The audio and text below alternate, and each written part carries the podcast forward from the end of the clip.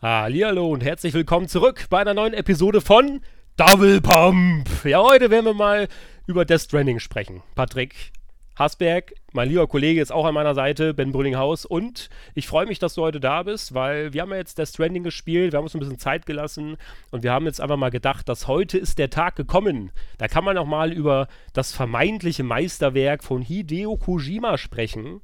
Und äh, ja, die, der, der Trubel ist ja ein bisschen jetzt zurückgegangen. Also das heißt, das Spiel ist erschienen und die Leute haben jetzt schon alle gespielt. Die meisten haben es vielleicht auch schon beendet.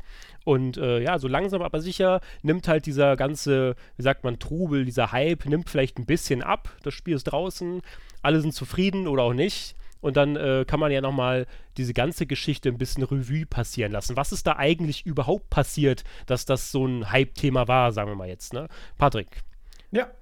Ja, du sprichst mir aus der Seele, Ben. Wie immer eigentlich. Wir haben natürlich Hideo Kojima angefragt für diesen Podcast und er ist jetzt leider nicht hier. Es wäre sehr schön gewesen, auf jeden Fall. ja. Nein, auf jeden Fall ein sehr interessantes Thema, wie ich am Anfang vom Podcast sage. Aber äh, ja, mm. das Ding ist, wir nehmen halt immer interessante Themen auf, die uns beide interessieren, in der Hoffnung, euch interessiert das Ganze natürlich auch. Und wir haben uns in den letzten Jahren, in den letzten Monaten und vor allem in den letzten Wochen und Tagen sehr, sehr, sehr, sehr stark mit diesem Spiel auseinandergesetzt. Wir haben auch schon seit zwei Wochen, glaube ich, den Test auf der Seite. Und zwar geschrieben vom guten Daniel. Wir haben eine 89 vergeben und ähm, das war überhaupt ein bisschen kurios, dass einige ausgewählte Spielemagazine oder, oder ja, ähm, Webseiten überhaupt einen Key schon sehr früh bekommen haben, und zwar zwei Wochen vor Release und eine Woche vor dem offiziellen Release konnte man dann auch schon den Test mit Wertung, allem drum und dran, ohne Spoiler aber, veröffentlichen. Und genau, wir haben halt 89 gegeben und insgesamt äh, die internationalen Kollegen haben auch sehr, ja, mehr oder weniger sehr hohe Wertungen vergeben. Ähm, polarisiert aber auch so ein bisschen. Ja, zum Beispiel ja, IGN 6,8 von 10, Gaming Bolt 9 von 10, Comic Book 5 von 5, GamePro hat 89 gegeben. Ich glaube, mit einer der höchsten Wertungen ist von 4Players gekommen mit äh, 95.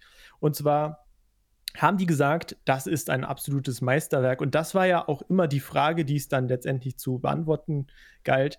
Ist das jetzt wirklich, also ist das Spiel von Hideo Kojima, Kojima Productions, ein Meister, äh, Meisterwerk geworden und ähm, kann es halt diesen Hype bedienen, der an, äh, am Anfang aufgebaut worden ist. Das ist die große mhm. Frage. Werden wir jetzt versuchen, ein bisschen zu klären. Könnt natürlich auch gerne unseren Test lesen, aber das ist halt natürlich auch zum Teil die Meinung von Daniel. Also so ein bisschen was Subjektives, ein bisschen was Objektives, natürlich, wie das bei so einem Test ist. Äh, aber wir werden jetzt natürlich nochmal darüber sprechen. Wir haben ja so ein bisschen unser ja, unseren eigenen Background. Du hast ja auch jetzt die Metal Gear-Teile, äh, doch, genau, ne? Die, die hast du jetzt gerade gespielt. Genau, Und ja. Ähm, ja, ich, ich bin wirklich, ähm, ich habe jetzt auch so 20 Stunden reingespielt, da werden wir jetzt gleich dann auf jeden Fall mal drauf zu sprechen kommen. Aber wir wollten jetzt erstmal noch so ein bisschen klären, was ist denn überhaupt ein Hype? Ähm, vielleicht in zwei, drei Sätzen das erklären und was für einen Hype haben die sich bei Death Stranding halt zunutze gemacht? Mhm. Und zwar, da kann ich ja schon mal ein bisschen vorweggreifen, Hideo Kojima ist ja selber eigentlich der Hype oder für den Hype verantwortlich. Ja, und ähm, also Hideo Kojima an sich ist ja schon so ein lustiges Schlagwort, weil Kojima war ja im Endeffekt bei diesen ganzen, äh, klar, also er, er gilt ja im Endeffekt so als Begründer des, dieses äh, Stealth-Genres er ist ja sozusagen immer so für die Außenwelt dann das Mastermind, das halt dann hinter allen Metal Gear Solid Teilen steckt. Das mag zu einem gewissen Punkt natürlich auch stimmen, so einige Ideen und er hat ja auch dann viel geleistet in, in allen Bereichen und bei allen Spielen ist ja sehr viel dann immer von ihm gewesen. Er hat ja nun mal als Game Director meistens fungiert und ähm, ja, also im Endeffekt dann hat man dann halt im Laufe der Jahre, dass diesen, diesen Menschen, sage ich mal jetzt, so ein bisschen auch so als, als Aushängeschild dann vielleicht aufgebaut, sage ich mal jetzt. Ne? Also, ein bisschen ist gut. Also. Ja, ich, ich weiß auch gar nicht, wer jetzt dafür so verantwortlich ist, aber es ist ja sehr penetrant, wie dann zum Beispiel in allen Metal Gear Solid Spielen oder jetzt auch ähm, in Death Stranding zum Beispiel dann auch häufiger immer wieder der Name Hideo Kojima auftaucht. Dann hat er dies gemacht, das gemacht, dies gemacht so und ähm, ja, du kommst eigentlich gar nicht um diesen Namen drum herum Und er hat ja auch selber dann äh, auf Twitter immer mal wieder dann jetzt losgefeuert und das mal kurz auf die jüngste Zeit zu beziehen, da hat er ja auch dann gesagt, was ein Hideo Kojima-Game ist, wenn er das dann halt wirklich ähm, produziert hat und ähm, ja, noch unendlich viele Sachen dann noch Ideen gebastelt hat, das Konzept von ihm stammt und all sowas wenn das dann so zusammenläuft. Und äh, ja, also mehr oder weniger, klar, ist der ganze Hype jetzt um Death Stranding darin resultiert, dass sie halt im Vorfeld mit Kojima Productions schon immer wieder dann auf sich aufmerksam gemacht haben. Und man muss ja auch denen zugute heißen, so dass das Studio an sich ja einen sehr hohen Stellenwert in der Branche hat, da die ja auch einfach abgeliefert haben in der Vergangenheit. Ne? Da gibt es ja nun mal die Metal Gear-Reihe, da haben sie ja die letzten 20 Jahre, lass mich nicht lügen, äh, dran gearbeitet an nichts anderes ja auch dann teilweise. Konami wollte sie auch ein bisschen die, in, diese, in diese Ecke drängen, dass sie dann halt dieses Franchise sozusagen weiter bedienen und immer weiter und immer weiter. Und ähm, ja, also klar, der Hype ist vielleicht irgendwo nachvollziehbar, so, aber da stecken natürlich auch Menschen dahinter, die das dann wie gesagt, auch initiiert haben. Ich glaube auch, also der Kojima ist ja bestimmt auch sehr stolz drauf und auch sehr, findet das vielleicht auch sehr wichtig, dass er dann zum Beispiel nicht einmal im Titel steht, sondern fünfmal oder so. Ne? das ist eigentlich auch ja. witzig so. Ja, mhm. absolut. Aber, Aber hm. also ich finde, ähm, dieser Punkt, der, der ihn noch bekannter gemacht hat, war aber auch diese ganze Sache dann, äh, ja, dieses Verwürfnis mit Konami und dann mit Silent Hills, beziehungsweise PT. Und dann kam auf einmal das neue Game, Death Stranding. Und ich glaube, es gibt derzeit keine bessere virale Marketingkampagne, als es da der Fall gewesen ist, weil alleine PT war ja schon eine absolut geniale, also PT steht ja für Playable Teaser, eine absolut geniale virale Marketingkampagne. Äh, die Leute spielen das ja heute noch und finden da irgendwelche Lösungen und, und, und Geheimnisse, Secrets. Das ist einfach absolut genial und mittlerweile ist Hideo Kojima ja, glaube ich, einer der Menschen auf Social Media, also Twitter, Instagram, Co., ich weiß gar nicht, wo der überall ist, aber gerade bei Twitter mit der größten Reichweite. Ja. Das ist, ich weiß nicht, wie viel er jetzt gerade aktuell hat, aber dafür ist er, hat er jetzt nicht sogar einen Weltrekord oder was war das? Genau, ein Guinness-Weltrekord für, für den Game Director mit der, mit der größten Reichweite auf Twitter oder, oder allgemein im sozialen Netz. Ja, ja. genau, ja.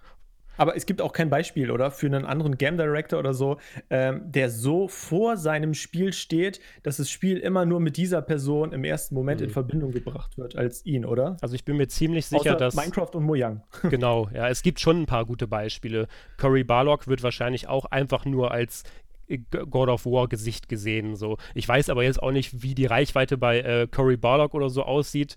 Aber klar, es gibt natürlich solche Entwickler in der Branche und ja, ne, ist das jetzt gut oder schlecht, ist ja auch noch eine andere Frage, aber Fakt ist halt, dass ähm, Hideo Kojima dann halt quasi als, als Gesicht der, des Studios und auch als Gesicht ein bisschen der Marke so dann immer schon präsent war halt, auch in den Spielen ja sogar mal hier und da als Cameo oder sonst irgendwas. Und dann, ähm, klar, das hat sich dann halt schon so, ja, der hat halt seine Arbeit, wie ein, zum Beispiel ein Filmregisseur, ist ja auch dann zum Beispiel relativ bekannt irgendwie Stephen King oder ähm, Ridley Scott oder so, da, die kennt man ja auch alle, diese ganzen Regisseure. Und ähm, ja, er ist halt einer der wenigen vielleicht, ne, oder einer der bekannteren aus der Videospielindustrie, die dann halt auch sagen, hey, ich bin der, ich bin, ähm, ich bin der geistige Vater dahinter sozusagen. Ich habe mir diesen äh, Unfug ausgedacht, sage ich mal jetzt.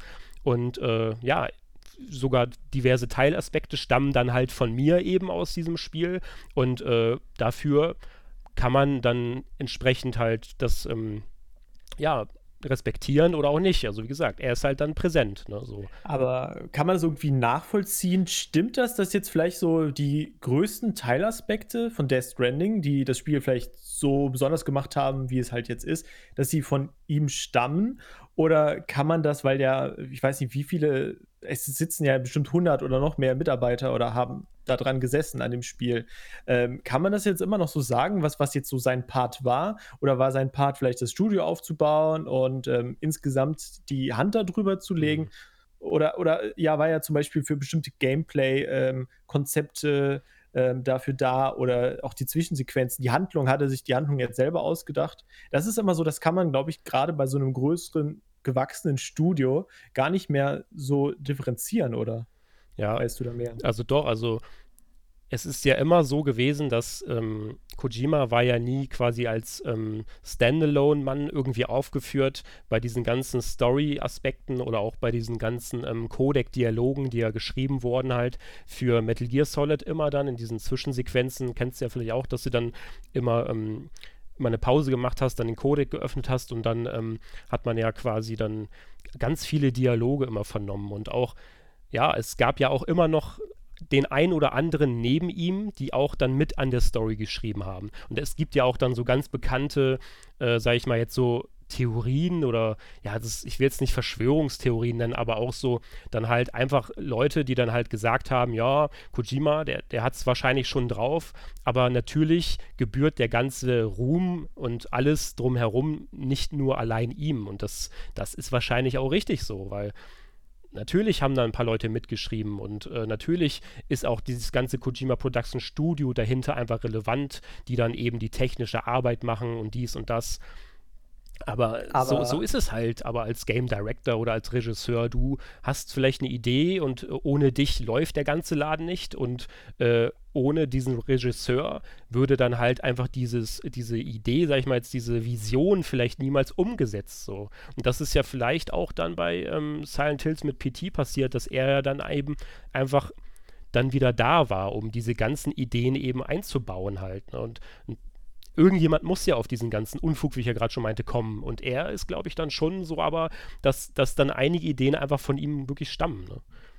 Ja, aber das ist halt genau die grundlegende Frage. Der Stranding wäre ohne ihn ja wahrscheinlich nicht zu dem geworden, was es jetzt ist. Halt, es ist ja schon ein Spiel, das sich sehr ähm, ja, unterscheidet von anderen Spielen, Spielkonzepten, Genre und so. Klar gibt es da wieder Überschneidungen, alles möglich, aber es, man merkt ja schon eine bestimmte Handschrift. Ne? Mhm. Und ist das jetzt die von ihm nur oder ist das jetzt die von mehreren Teammitgliedern? Klar schreiben da mehr an der, an der Handlung und natürlich ist das Gameplay nicht von ihm alleine programmiert. Das, das ist ja alles klar, aber ist es jetzt wirklich dann so seine Handschrift, die maßgeblich ja. verantwortlich für dieses Spiel ist, dass man das so spürt einfach? Ja, also wie gesagt, Konzepte oder das halt auch allgemein diverse Ideen und ganz viele Gameplay-Einflüsse stammen natürlich von ihm. Das hat man ja zum Beispiel auch in dieser ähm, Dokumentation zu Metal Gear Solid 4 mal gesehen, wie er dann wirklich immer dann dahinter sitzt und schlussendlich dann ähm, seine Ideen dem Team immer mitgibt auf dem Weg und äh, ja auch ganz ganz, ganz oft dann vielleicht in seiner Kammer da sitzt und eben dann halt ins Blaue hineindenkt, was man halt Cooles rausholen könnte dann und so. Und ja, also klar, er ist dann halt schon davor irgendwie, ne? Aber ähm, er hat es ja auch, wie gesagt, selber nochmal dann halt ähm, auf Twitter jetzt vor einiger Zeit mal mitgeteilt, was das überhaupt bedeutet, ein Hideo Kojima-Game halt zu spielen. Und das ist ja wirklich schon sehr umfangreich, was er dann ja auch macht. Ne? So, das ist ja auch dann äh, in Ordnung, wie gesagt. Ne? Also scheint da schon eine Menge zu sein und so ein gewisses Maß an Berechtigung scheint ja dann auch schon da zu sein, wenn man sagt, ja, ne, das hat der, der Game Director, sage ich mal jetzt, immer so dieses Pendant zum Filmregisseur, hat es ja dann schon irgendwie ganz gut gemacht und hast du gut gemacht, lieber Kojima, kann man vielleicht sagen. Ne? Aber klar, Kojima Productions, also ich sehe das ja auch immer so ein bisschen in Studios. Das ist ja auch zum Beispiel bei BioWare so oder so. Klar gab es jetzt mal den Aaron Flynn oder andere Größen, aber das Studio ist halt als Team dann teilweise so stark aufgestellt, dass das halt einfach eben dann schlussendlich zu solchen Spielen äh, fähig ist am Ende, ne? Ja. Mhm. Also was, was ich jetzt letztens noch zu Death Stranding im, im Vorfeld gesehen hatte, das war, ähm, da hatte jemand ein Interview mit, mit, mit ihm, also mit Hideo gemacht und das Studio gezeigt, beziehungsweise, also das Büro, es ist ja auch, normales Büro. Man stellt sich das immer vor, als wenn das sonst was wäre. Aber natürlich, letztendlich ist es ein normales Büro oder die Mitarbeiter sitzen und Animationen, sonst alles da programmieren, entwickeln. Und er saß in diesem kleinen Tonstudio äh, mit dem Kollegen, der halt für den Soundtrack und, und die Soundkulisse und so verantwortlich war. Und der hat an dem offiziellen Launch-Trailer gearbeitet und dann hat sich halt, der meinte so, ja, ich habe jetzt gleich da noch einen Termin mit Hideo, der kommt dann jetzt gleich vorbei. Der hat sich dann da reingesetzt und gemeinsam sind die dann nochmal Sekunde für Sekunde diesen Launch Trailer durchgegangen äh, und haben sich halt die ganzen Sounds angeguckt und wie äh, Musik dann positioniert ist. Mhm. Und ich fand das irgendwie, kann natürlich auch einfach für dieses Video ein bisschen gestellt gewesen sein, aber ich fand es total interessant und das bestätigt das ja, was du gesagt hast, dass er dann wirklich einfach gesagt hat, ja, schieb das noch ein bisschen nach da und das noch ein bisschen nach da und die Musik ist gut da, da könntest du das und die könntest du austauschen, die Musik an dieser Stelle. Und das ist einfach das, was ich mir dann halt aber auch vorstelle bei ihm, ne? Ja. Ähm, das, er hat einfach diese Vision so als Mastermind, wobei ich den Begriff Mastermind jetzt auch ein bisschen überzogen finde, Mhm. aber er hat einfach diese Vorstellung, glaube ich, kann die auch gut dann ans, an sein Studio, an seine Leute weitergeben. Und da kommt dann halt so, so was ganz Eigenes raus, so, so ein eigenes Hideo Kojima-Game. Ja. Ja, das hast du auch zum Beispiel ganz wunderbar, wie ich gerade schon diese Metal Gear 4 äh, Dokumentation erwähnt habe, ähm, gesehen. Da hat er ja auch dann zum Beispiel in einem ganz späten Prozess, also im, im Entwicklungsprozess ganz Mhm. spät irgendwann, hat er dann, wollte er unbedingt dann nochmal irgendwie ein paar neue Synchronaufnahmen machen, weil ihm das nicht gepasst hat an dieser einen Stelle und das könnte man noch besser einsprechen sozusagen. Und ich stelle mir das schon so vor, dass er dann das Projekt einfach wirklich von A bis Z begleitet und dann einfach so über alle Teilaspekte wirklich dann die, die Hand hat, sage ich mal jetzt. Und ähm, wenn ihnen das dann zum Beispiel nicht gefällt, wie das, da gab es ja auch dann dieses Hin und Her mit Konami dann, ob das jetzt noch Not tut oder nicht und so. Aber wenn er das dann wirklich dann du durchdrücken will, weil ihm das dann auch wichtig ist, so, das ist ja auch dann wirklich die Motivation wieder und die Ambition des, dieses Game Directors dann, ist ja auch irgendwie vielleicht ersichtlich, ne? Das muss noch besser sein an der Ja, Stelle. So, er damit, ist auf jeden Fall ein Perfektionist. Kann man, Ja. glaube ich, jetzt nicht anders sagen an dieser Stelle. Es, es scheint so, genau. Und ähm, Ja. das kann ich auch dann, wie gesagt, nachvollziehen und respektieren, wenn dann halt das so gang und gäbe ist bei Koji Kojima Productions, wenn das so abläuft. Ähm, es wirkt halt nach außen immer so, auch gerade so, was ja auch gefährlich ist, wenn die Leute ihn immer auf so ein Podest stellen und all so einen Unsinn ähm, und wie er auch dann. Mh, ja, wie auch die Kollegen von GameStar dann halt geschrieben haben, ja, Kojima ist kein Jesus und so, finde ich auch ganz unterhaltsam so. Ja, ja das natürlich, das stimmt ja auch alles und das ist halt gefährlich, wie gesagt, wenn die, wenn er auf eine Podest ge gestellt wird und natürlich ist auch äh, ja, Death Stranding ist natürlich auch, kann man vielleicht auch so oder so sehen, ob man das Spiel jetzt mag oder nicht, oder auch Metal Gear Solid. Es gab ja auch schon immer berechtigte Kritik an den Metal Gear Solid Spielen, an einigen Gameplay-Aspekten zum Beispiel. Ähm, ja, und klar, aber im Großen und Ganzen, da kommen wir jetzt ja gleich nochmal drauf zu sprechen, dann in Hinsicht auf Death Stranding, hat halt die Metal Gear Solid-Reihe oder auch Police Nauts und alles, was er noch davor gemacht hat, hatte halt immer irgendwie diesen gewissen, diesen gewissen Touch. Also die haben halt immer irgendwas anderes gemacht. Und ähm, ja, die Leute mögen das einfach. Die Leute lieben die Metal Gear Solid-Reihe, haben unzählige Stunden darin versenkt. Und ja, jetzt ist halt auch eben gerade wegen dieser ganzen Legacy, die ja Kojima Productions eben aufgebaut hat, in den, ich sag jetzt einfach mal, rund 20 Jahren plus, äh, ja, ist natürlich auch ein heftiger, ähm, ist natürlich auch ein heftiges äh, ein heftiger Moment, sage ich mal jetzt, dass dann dieses Studio dann wirklich auch mal ein ganz neues Spiel jetzt herausbringt, dann auch natürlich nicht mehr unter der, unter der Hand von Konami, wo sie dann vielleicht auch noch ein bisschen unabhängiger sind in vielerlei Hinsicht oder so und gerade ja auch was dann halt die, die Auswahl des Settings und alles betrifft, das wäre ja vielleicht unter Konami alles so gar nicht möglich gewesen, so dieses, hey, wir wollen jetzt mal was Neues machen oder sowas. Ja, Ähm. genau. Also Sony ist ja schon auch maßgeblich mit dran beteiligt, nicht nur an dem Spiel, sondern auch an dem vorherigen Hype, den zu generieren. Genau, ja, ja, klar. Also wir sind jetzt immer noch beim Hype dann, ne? Wie gesagt, dann ist Sony Genau. ist dann auch noch da, ne? Klar. Die haben natürlich auch dann äh, alle, alle Leute, die Kojima ja auch im Laufe seiner ähm, Laufbahn als Entwickler kennengelernt hat, die sind da jetzt heutzutage auch dann halt ja auch mit dafür verantwortlich, dass er dann halt vielleicht so einen Stellenwert hat in der Branche, so weil die Leute respektieren ihn halt für das, was er geleistet hat. Und das wird ja dann auch zum Beispiel ersichtlich, wenn er sich dann mit dem PS4-Architekten Mark Cerny trefft oder sowas von Sony. Und Ja. äh, ja oder auch mit dem äh, Halst hier, den Herman hier von ähm, Gorilla Games halt zum Beispiel mit dem Oberhaupt hier gut befreundet ist und das alles dann mit der, mit der Decima, sagt man glaube ich, Decima oder Decima äh, Ja, Engine, Engine, geklappt hat sozusagen fürs Spiel dann Death Stranding. Äh, klar, das, das ist dann irgendwie so irgendwie dann so ein großes Ganzes. Aber Sony ist natürlich dann wirklich auch maßgeblich dafür verantwortlich, dass halt so ein Hype überhaupt erst entstehen konnte, wobei sie Genau. natürlich trotzdem schon so das ins Rollen gebracht haben mit ihrer eigenen ja, Expertise im Gaming-Bereich, Ja, also- sag ich mal. Die haben halt viel Geld in die Hand genommen. Die haben eine riesige Marketingkampagne gestartet, so wie die das für alle großen AAA-Titel oder PS4-exklusiven Titel, der Stranding kommt später auch für den PC, aber ist erstmal ja PS4-exklusiv, äh, halt so machen. Und auch zum Beispiel im Vorfeld der Gamescom gab es ja die Opening Night Live. Äh, da ist er ja auch aufgetreten. Also er hatte auch da ja was, äh, hatte ja wieder eine, eine große Bühne, um sich zu präsentieren, um Sony zu präsentieren, um sein Spiel zu repräsentieren. Und er war ja auch das große Highlight. Wir waren ja da, das hat man ja einfach gemerkt. Das, da sprechen wir ja auch in unserer ersten beziehungsweise in unserer nullten Episode vom Podcast äh, drüber. Und ähm, man kann also zusammenfassen, er ist einfach eine Persönlichkeit, sein Werdegang, das mit Konami, dieses Verwürfnis, dann zu PT Silent Hills hin und dann natürlich Sony ist so mit der größte Publisher, den man haben kann, äh, mit viel Geld und mit viel Geld kann man natürlich auch riesige Werbekampagnen ähm, bauen und veranstalten und natürlich ist die PS4 als primäre Veröffentlich äh, Veröffentlichungsplattform äh, das Größte, was es gibt, weil ich glaube, die meisten haben eine PS4 zu Hause. Ja, also wie waren jetzt die aktuellen Zahlen? Über 100 Millionen auf jeden Fall, ne? Haben eine PS4 ja, zu Hause. also über 100 Millionen, die Grenze wurde mhm. ja erreicht. Das heißt, äh, also ein Publikum für so ein Spiel, das ist ja gigantisch dann. Bis zu 100 Millionen Menschen könnten das Produkt kaufen. Das ist natürlich viel, klar. Und das ist dann natürlich auch für Sony super, ne? Die wissen, hey, Kojima Productions hat in der Vergangenheit äh, phänomenale Arbeit geleistet mit der MGS-Reihe und ähm, jetzt trennen die sich quasi von Konami. Dann stellen die sich ein bisschen independent auf, wie sie sich finanzieren, sei mal dahingestellt. Ob Sony hier und da dann vielleicht auch nochmal irgendwie was reinbuttert, aber auf jeden Fall ist das ja dann perfekt für Sony. Ne? Also das ist ja super.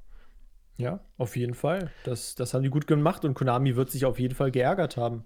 Aber natürlich, was entsteht oder was passiert, wenn so ein riesiger Hype entsteht. Ähm, jetzt, wir haben gerade darüber gesprochen, wie viele PS4-Konsolen es gibt. Entsprechend gibt es natürlich auch sehr viele Spieler dann, die das auf der PS4 spielen wollen. Und natürlich werden auch nicht alle glücklich damit. Und deswegen, das habe ich am Anfang erklärt, ähm, nicht alle, ja, nicht alle äh, Gaming-Seiten haben hohe Wertungen vergeben, sondern ähm, viele waren auch polarisiert oder insgesamt war, gab es eine, sagt man so, eine polarisierte Stimmung. Mhm. Und äh, nicht nur die Seiten, sondern natürlich auch die ganzen Spieler. Die einen waren, sagen so, das beste Spiel der letzten Jahre, das ich jemals gespielt habe. Und die anderen sagen dann wieder, oh Gott, das ist total schlimm. Ja. Genau, und da können wir jetzt ja dann auch mal direkt zu Death Stranding dann kommen. So, denn jetzt ist ja nämlich die Frage so, ist das Spiel im Endeffekt das Meisterwerk geworden? Ist das das Vermächtnis geworden von Kojima Productions oder nicht?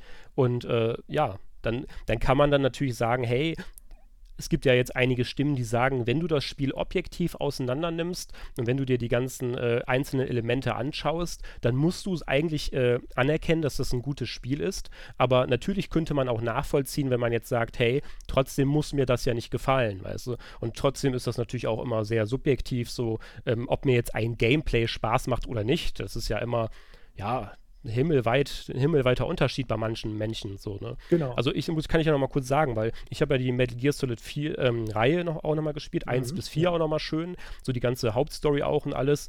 Und ähm, habe ich ja auch jetzt immer wieder kritisiert, dass halt einfach dieses dieses reine Gameplay, wenn man, wenn es jetzt zu einem Schusswechsel kommt zum Beispiel, das ist einfach so so, ja, wie sagt man so, also klar ist das heute panzerartig aus der heutigen Sicht, aber auch in Metal Gear Solid 3 oder 4, was ja noch relativ neuere Spiele sind, es funktioniert auch meiner Meinung nach nicht so gut und es ist auch sehr, ja, wie sagt man, hackelig so und es ist umständlich. Es ist, es ist zwar ein, also dieses, der, der Grundgedanke bei Metal Gear Solid, dass man halt, ist, dass es eigentlich ja gar nicht zum Kampf kommen soll, ist ja schön und gut, aber, ähm, und das funktioniert ja auch in den meisten Stellen bei Metal Gear Solid, aber das das Problem ist ja, du kommst in den, in den Spielen um das Kämpfen ja gar nicht drum herum, weil du auch irgendwann mal hast du dann eben diese Bossfights, diese notorischen Bossfights, die ja auch einen, einen großen und guten Teil des Spiels ausmachen, die auch immer sehr differenziert sind und mit sehr, sehr unterschiedlichen und ja,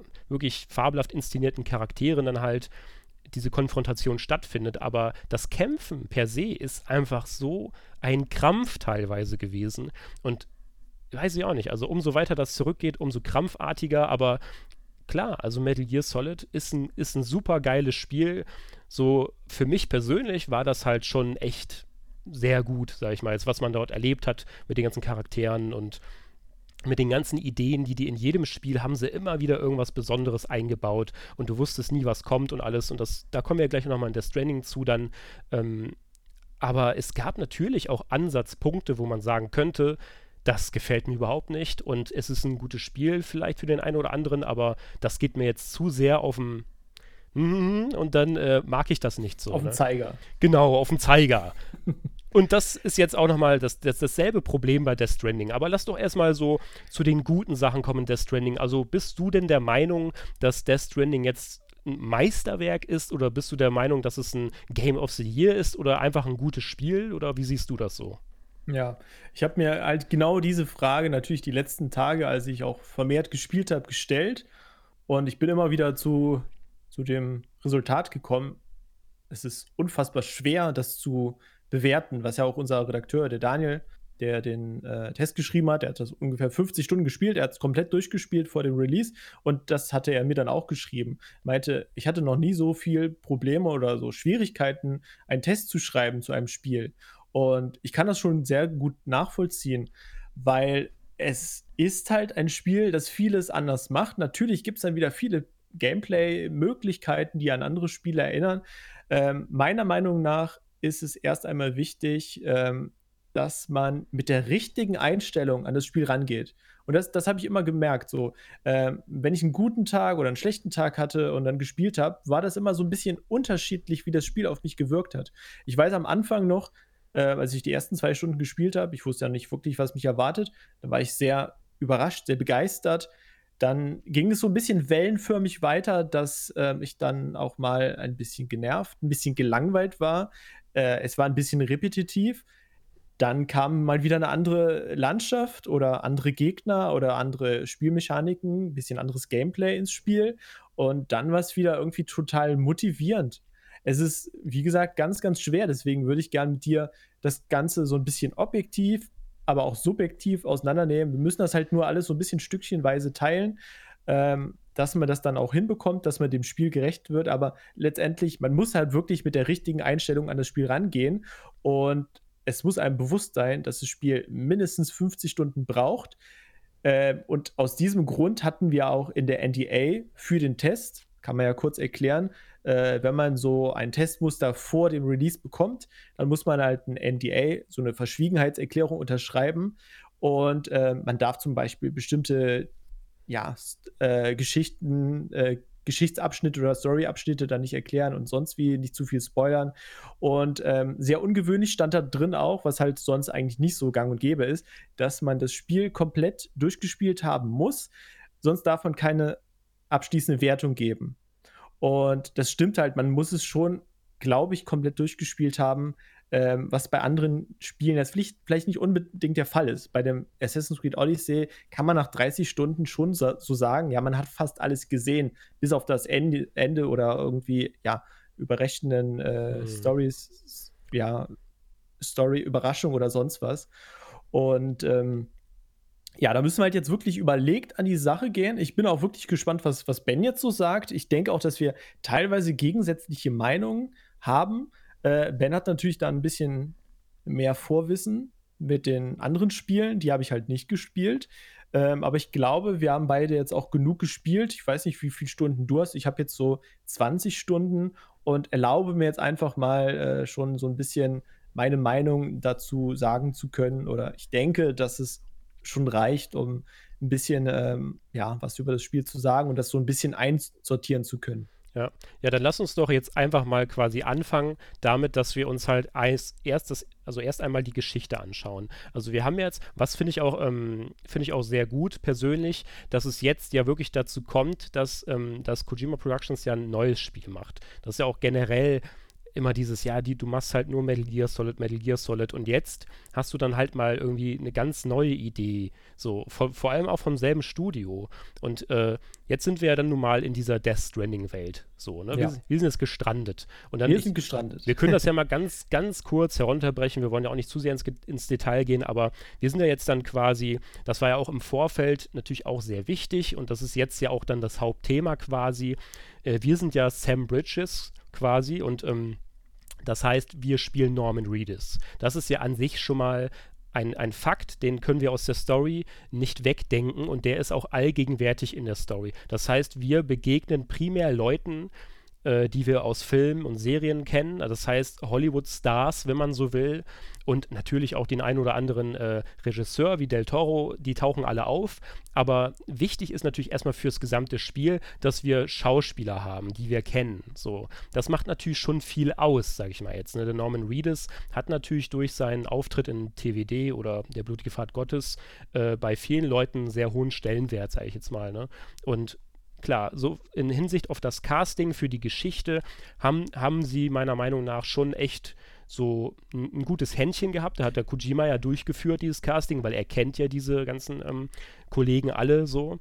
Genau, du musst auf jeden Fall PT halt da nochmal erwähnen, weil da hat man ja als Protagonisten ja auch Norman Reedus gespielt, der man ja ich glaube, man wusste es ja gar nicht. Man hat PT gespielt und dann war es ja zu Ende und dann hat man ja Norman Reedus gesehen äh, und dann kam ja quasi dieser Teaser zu Silent Hills, aus dem er nichts geworden ist, aber er hätte ja quasi in Silent Hills den Protagonisten verkörpert. Ja, also damals war es natürlich schon abzusehen, dass äh, Kojima und Del Toro und Norman Reedus was zusammen machen würden. Genau, das weil hat sie sich einfach gut verstanden Genau, haben. das hat zwar nicht geklappt mit Silent Hills, aber das heißt ja nicht, dass es dann nicht für ein anderes Projekt dann um, umzusetzen wäre. Und das hat ja dann glücklicherweise geklappt.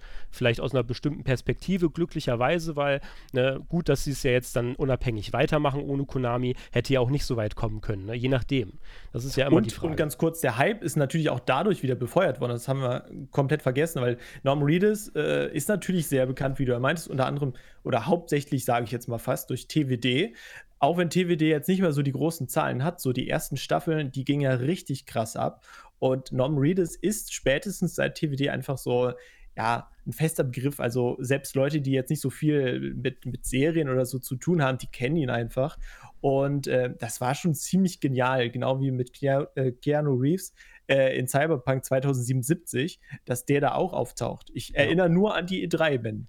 Genau, also jetzt äh, um wieder zurückzukommen, wir spielen quasi Sam Porter Bridges und ähm, wir sind in einer Welt gestrandet, wenn man so will. Also eine dystopische Zukunftswelt, eine Vision, in der irgendwie alles dann anders ist. Nichts mehr ist so, wie es einmal war. Ne? Die Welt ist quasi kaputt. Amerika, Amerika ist Neuseeland. ja, genau.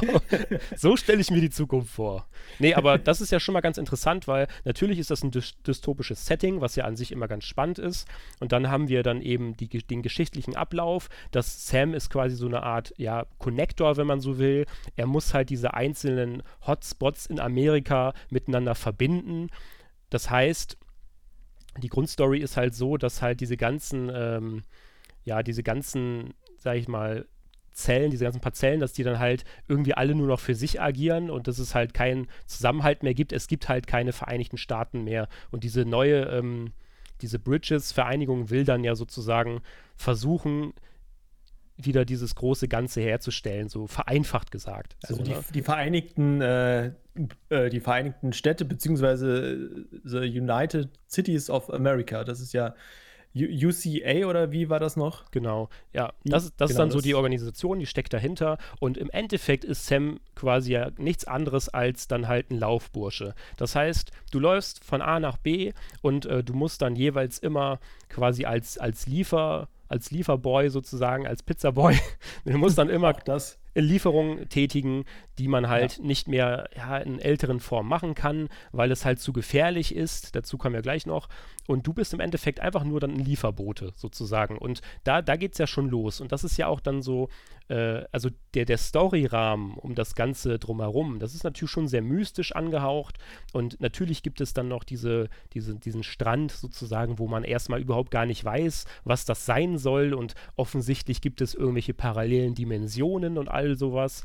Und ähm, und natürlich gibt es dann diese gefürchteten Entitäten, diese GDs, dass man dann halt ähm, ja, die wohl irgendwie ne, den Menschen Schaden zufügen, beziehungsweise ähm, ist es gefährlich, denen zu begegnen und dann passieren dann Dinge, wie dann eben diese, diese Implosion, sage ich jetzt mal, diese, ähm, das schwarze Loch, ähm, mhm. Was dann ausgelöst wird, wenn, wenn die einen bekommen. Ähm, Fakt ist halt einfach nur, es gibt eine, es gibt dann sozusagen ja so einen Gegenpart quasi. Ne? Es gibt so eine Art Gegenspieler, den man dann aus dem Weg gehen muss. Dann haben wir ja noch so, so ein paar kleinere Gameplay-Elemente, sag ich mal, beziehungsweise Story-Elemente. Dann diese Mule, dann irgendwelche Abtrünnigen sozusagen, die dann Paketdienstlieferanten sozusagen unterwegs dann, ähm, ja, überfallen, weil sie sich eben der, der Lieferung mächtig machen wollen. Und ähm, ja, das, das, das große ganze Storygerüst klingt, also es klingt erstmal vielleicht gar nicht so spannend. Ja, man läuft A, von A nach B, man muss irgendwelche Pakete ausliefern und ähm, ja, gut, ist es aber ein dystopisches Setting und das könnte den Leuten ja gefallen und natürlich sind irgendwelche mystischen Elemente dann noch dabei, weil du weißt ja überhaupt gar nicht, was es mit diesem ominösen Strand auf sich hat. Ist das jetzt eine Parallelwelt? Ist das die Welt danach oder ist das eine andere Dimension? Äh, man, man weiß halt gar nicht so recht. Ne? Und dann, dann beginnt man langsam aber sicher dann halt seine Reisen zu tätigen als Sam Bridges und man begegnet natürlich unterwegs unzähligen äh, Charakteren, Schauspielern, äh, wie wir ja schon gemerkt haben, hochkarätige Schauspieler, die dann natürlich auch die, die Story ein bisschen aufwerten mit ihren Darbietungen. Aber ähm, langsam aber sicher wird sich dann dieses Story-Geflecht dann halt auch aufbrückeln ein bisschen. Wir lernen die Welt kennen, in der wir leben.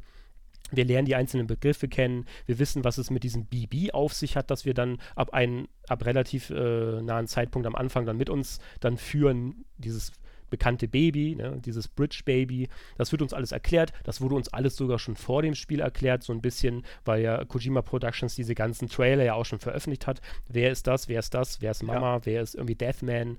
Und äh, hast nicht gesehen. Und ja, aber im Endeffekt sind wir als Spieler jetzt unterwegs in der Welt und müssen dann halt diese Verbindungen schaffen. Und das ist jetzt halt dann äh, so, sag ich jetzt mal, dieses könnte man sagen, glaube ich, das ist der Ausgangspunkt, oder? So ein ganz solider Ausgangspunkt, wo man sagen kann, hey, okay, hier haben wir so einen Storyrahmen geschaffen und jetzt ist halt die Frage, was ist das für ein Gameplay? Aber lass uns doch erstmal die Story so ein bisschen bewerten. Also bist du d'accord mit der mit der Story, gefällt dir das oder war dir das ein bisschen so zu, also am Anfang war es ja so, oh, Brainfuck, oh, ich verstehe überhaupt nicht, was hier passiert und hast nicht gesehen, ja, es genau, war ein bisschen ja. verwirrend, aber nach ein paar Begrifflichkeiten, wenn man die im Spiel erklärt bekommen hat, dann hat man es ja auch irgendwann mal verstanden, sage ich mal jetzt, ne, so. Ja, also äh, auch dadurch ist ja wieder teilweise der Hype äh, entstanden, dass Kojima einfach immer wieder Trailer und Teaser rausgehauen hat und alle immer wieder so, boah, jetzt sind wir nicht äh, cleverer oder klüger daraus geworden, sondern es gibt noch mehr Fragen. Die zwei Fragen, die da beantwortet worden sind, äh, diese haben sie jetzt einfach verdoppelt oder verdreifacht. Ne? Und dann spätestens seit der Gamescom 2019, also dieses Jahr, ähm, wussten wir ungefähr diesen Grundrahmen, was du ja gerade erklärt hast, dass es halt äh, diesen Paketboten in Anführungsstrichen gibt und der muss halt die verschiedenen Städte, die nicht mehr verbunden sind in Amerika, durch diese Apokalypse wieder miteinander verbinden und so. Ähm, und genau, seitdem wusste ich ja auch ein bisschen, was mich erwartet. Und als ich dann reingespielt habe, äh, gerade am Anfang kommen ja sehr viele Zwischensequenzen. Und ich muss halt sagen, die haben mich sehr, sehr gepackt, weil die sind einfach absolut hochwertig, wie man sie auch aus den Trailern und Teasern kennt.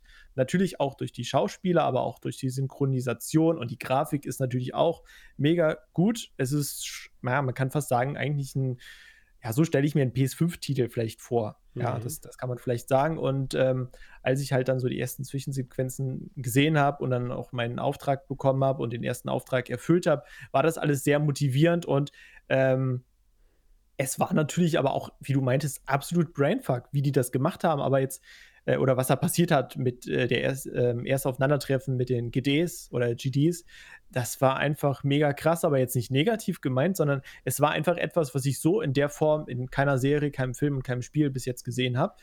Es, es hat mich aber total gepackt. Also ich wollte eigentlich nur mal kurz so reinspielen. Kann man sowieso bei dem Spiel nicht, auch beim Anfang nicht. Und du warst dann einfach so gefangen. Bis es dann irgendwann die ja. Stelle gibt, das sprechen wir, glaube ich, dann später nochmal, wo es dann ein bisschen monoton teilweise wird, ein bisschen repetitiv, aber auch das wechselt sich wieder ab. Da sprechen ja. wir jetzt gleich drüber. Aber storymäßig ist das auf jeden Fall auf sehr, sehr hohem Niveau. Kann man nicht viel besser machen, auch die Soundkulisse, das ist schon alles auf dem Punkt.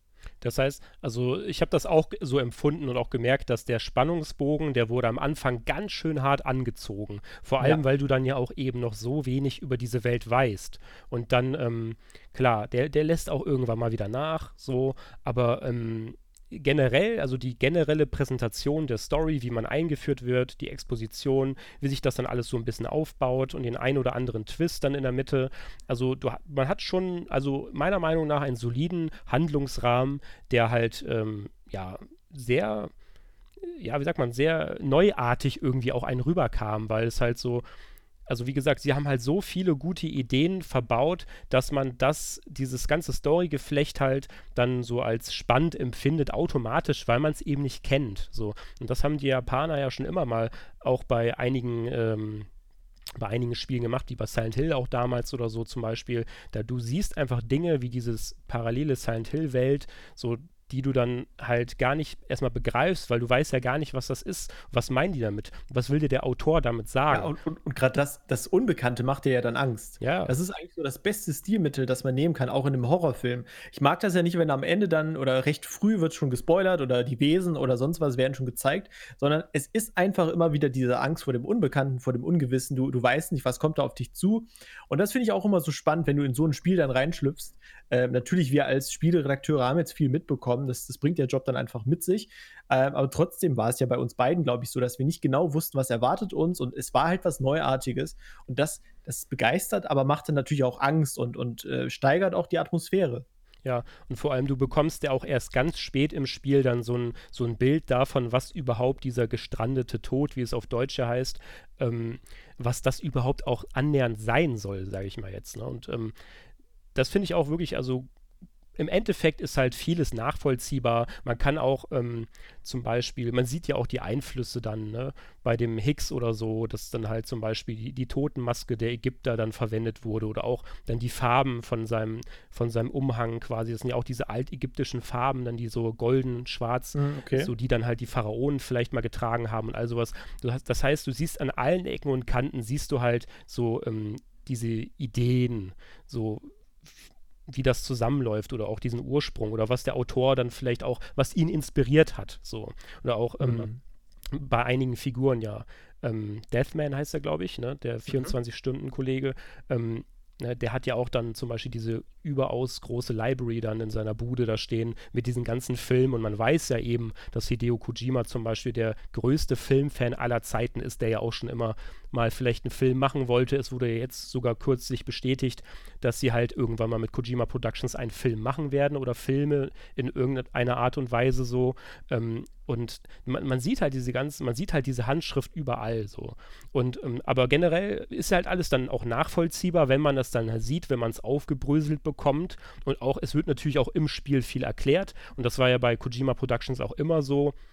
Du hast immer alles erklärt bekommen, äh, auch dann ganz cool gemacht damals in MGS noch über den Codec. Dann haben die dir das einfach gesagt, was du machen sollst. Fiel dann immer so ein bisschen raus aus der Reihe, wenn dir der Commander gerade sagt, dass du Viereck drücken sollst. Aber im Endeffekt hat das halt immer funktioniert, dass man halt alles nachvollziehen konnte. Mhm. Und es war einfach, ja, du hattest nie Probleme so mit diesem, mit diesem ja, ich kann es aufnehmen, ich kann es nachvollziehen und alles. Und es ist spielbar, weißt du, es ist halt, es ist möglich ja, so, ne?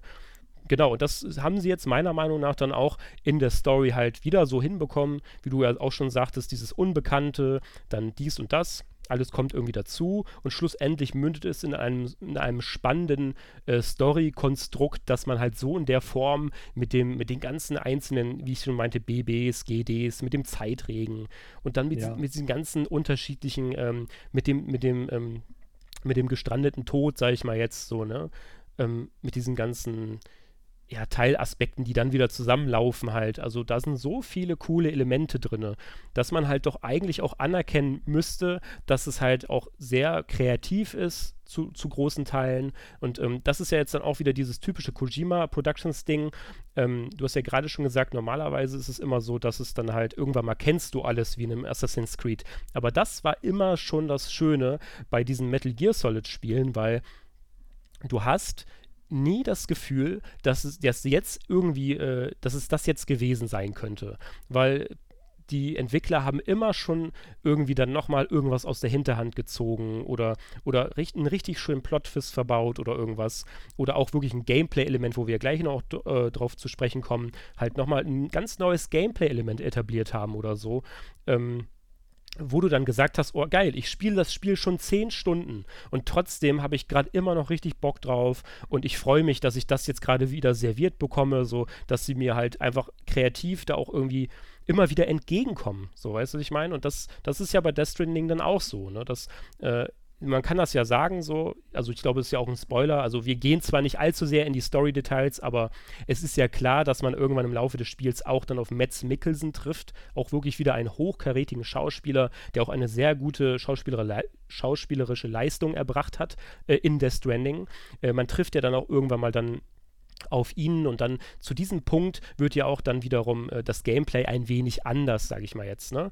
Und ähm, das ist ja wieder dann so ein kleiner Wechsel im Gameplay und man, man sieht so ein paar Sachen, die man vorher noch nie gesehen hätte in der Form oder so. Ist doch ein, ist doch ein, ist doch ein wunderbares Beispiel dafür äh, zu zeigen, dass halt dass da echt eine, eine, eine, unfassbar schöne Dynamik dahinter steckt, so in dieser Geschichte. Ne? Und also, wie gesagt, diese kreativen Ergüsse, die ja dann von Kojima dann teilweise vielleicht auch wirklich kommen direkt so, die sind dann halt schon sehr erfrischend, sag ich mal jetzt. Ne? Und das mündet dann halt für mich dann in einer spannenden äh, Geschichte, die ich nachvollziehen kann, und die auch wirklich eher dann, ja, man, man weiß zwar, wo die ganzen Einflüsse herkommen und man weiß zwar, ähm, wie dann halt der Autor vielleicht ein bisschen tickt und alles, was er dir erzählen möchte. Und das war ja auch schon immer so bei Kojima Productions, dass dann halt wirklich viel dann nochmal so an, an Side Story irgendwie drinsteckt. Irgendwie wollten sie dir schon immer irgendwas mit auf den Weg geben. Also an einigen Stellen in der Metal Gear Solid Reihe, da ist das halt auch wirklich so, dass es dann halt ja in die Moralkeule geht, sage ich mal jetzt, oder dass sie einfach ihre Lebensweisheiten dir mit auf den Ge Weg geben wollten. Mhm. Und das merkst du halt auch natürlich in Death Stranding dann. Da, ja, das, das ist alles irgendwie so passiert, das dystopische Setting, weil unsere Generation natürlich dann halt das, das herbeigeführt hat oder sowas. Weißt du, das ist halt so, Ne, und dann ist halt natürlich immer wieder auch ein bisschen Gesellschaftskritik dabei. So, aber ist ja auch cool. Warum nicht? Kann man ja so machen. Also ich habe das nie als negativ empfunden, dass halt dann auch immer noch mal so ein paar Lebensweisheiten mit auf dem, auf dem Weg gegeben wurden oder so. Ne? Mhm. Oder auch in Metal Gear Solid 1, um das nochmal als Beispiel anzuführen, äh, da wurde ja am Ende dann gesagt, ja, du kannst das, du kannst das Leben und du kannst dein Leben wählen. So, diese, diese fundamentale Philosophie, dass du für dein eigenes Leben verantwortlich bist, das haben sie so eindringlich quasi rübergebracht in Metal Gear Solid 1, dass man es vielleicht auch gar nicht vergisst, weil das halt so schön gemacht wurde. So, ne? Und das fände ich auch echt cool. So. Und mhm. auch in Metal Gear Solid 2, dass man halt, dass ein menschliches Leben nicht unbedingt von den genetischen Faktoren abhängt, dass du dein Leben trotzdem selbst bestimmst und all sowas. Und da merkt man ja auch wieder dann diesen Kojima dahin, dahinter so vielleicht ein bisschen, ne? der ja auch dann vielleicht seine Probleme hatte ein bisschen in seiner Jugend mit seiner Familie und allem drumherum und auch vielleicht ein bisschen Isolation gespürt hat, was sich jetzt auch wiederum in der Story widerspiegelt, ne? denn er war ja als Kind auch oft allein, wie man weiß und sein Vater und seine Familie, da war auch immer so ein bisschen so alle unterwegs und man hat halt viel Einsamkeit empfunden und das wiederum merken wir jetzt ja auch in der Story und auch im Gameplay, wozu wir ja gleich auch, auch nochmal kommen. Gameplay, genau, diese Isolation, da kommen wir jetzt gleich mhm. dann drauf zu sprechen. Was ich halt ein bisschen negativ finde oder empfinde, weil wir jetzt gerade noch über die Story sprechen. Ich bin jetzt kein besonders großer Freund davon, dass man sehr viele Zwischensequenzen bekommt, auch wenn die geil sind, weil ich werde für meinen Teil da immer rausgerissen aus der, aus der Handlung. Ich habe mich halt dann natürlich damit äh, abgefunden oder auch darauf eingestellt, weil ich das wusste. Daniel hat uns das ja auch schon gesagt. Und auch wie du dann meintest, leg dann einfach in Ruhe den Controller zur Seite, so genieß das so. Habe ich dann so gemacht. Ähm, ist jetzt ein kleiner Kritikpunkt. Ich mag das jetzt nicht, wenn mega viele Zwischensequenzen sind. Ähm, auch wenn man mit dem Baby immer wieder aus seinem, äh, aus seiner Kammer nach oben fährt und dann immer wieder diese Verbindung, ich will nicht zu viel spoilern, ne? Äh, dass das jedes Mal wieder passiert und teilweise willst du einfach, denkst du so, ich mache jetzt mal eine Pause, ich gehe jetzt mal was essen. Dann kommt noch eine Zwischensequenz, dann kommt noch eine, dann kommt noch eine und so. Äh, das ist ein bisschen viel und da haben ja auch viele gesagt, er sollte dann vielleicht doch eher einen Film machen, anstatt ein Spiel, äh, weil dann ist das Gameplay so ein bisschen dünn. Und ja, wir müssen gleich dann nochmal in Ruhe über das Gameplay auf jeden Fall sprechen, aber ähm, das hat mir dann halt nicht so gut gefallen, weil es wirklich mehr an einen Film erinnert als an ein Spiel, auch wenn es natürlich sehr gut und sehr hochwertig gemacht ist und, und die Handlung an sich wirklich super ist. Aber die Verbindung zwischen Gameplay und, und äh, Story und, und wie die Story rübergebracht wird, finde ich so ein bisschen schwierig. Ähm, aber das hat natürlich auch alles einen Grund, halt mit dieser Isolation und so, dass das Gameplay dann so ist, wie es ist.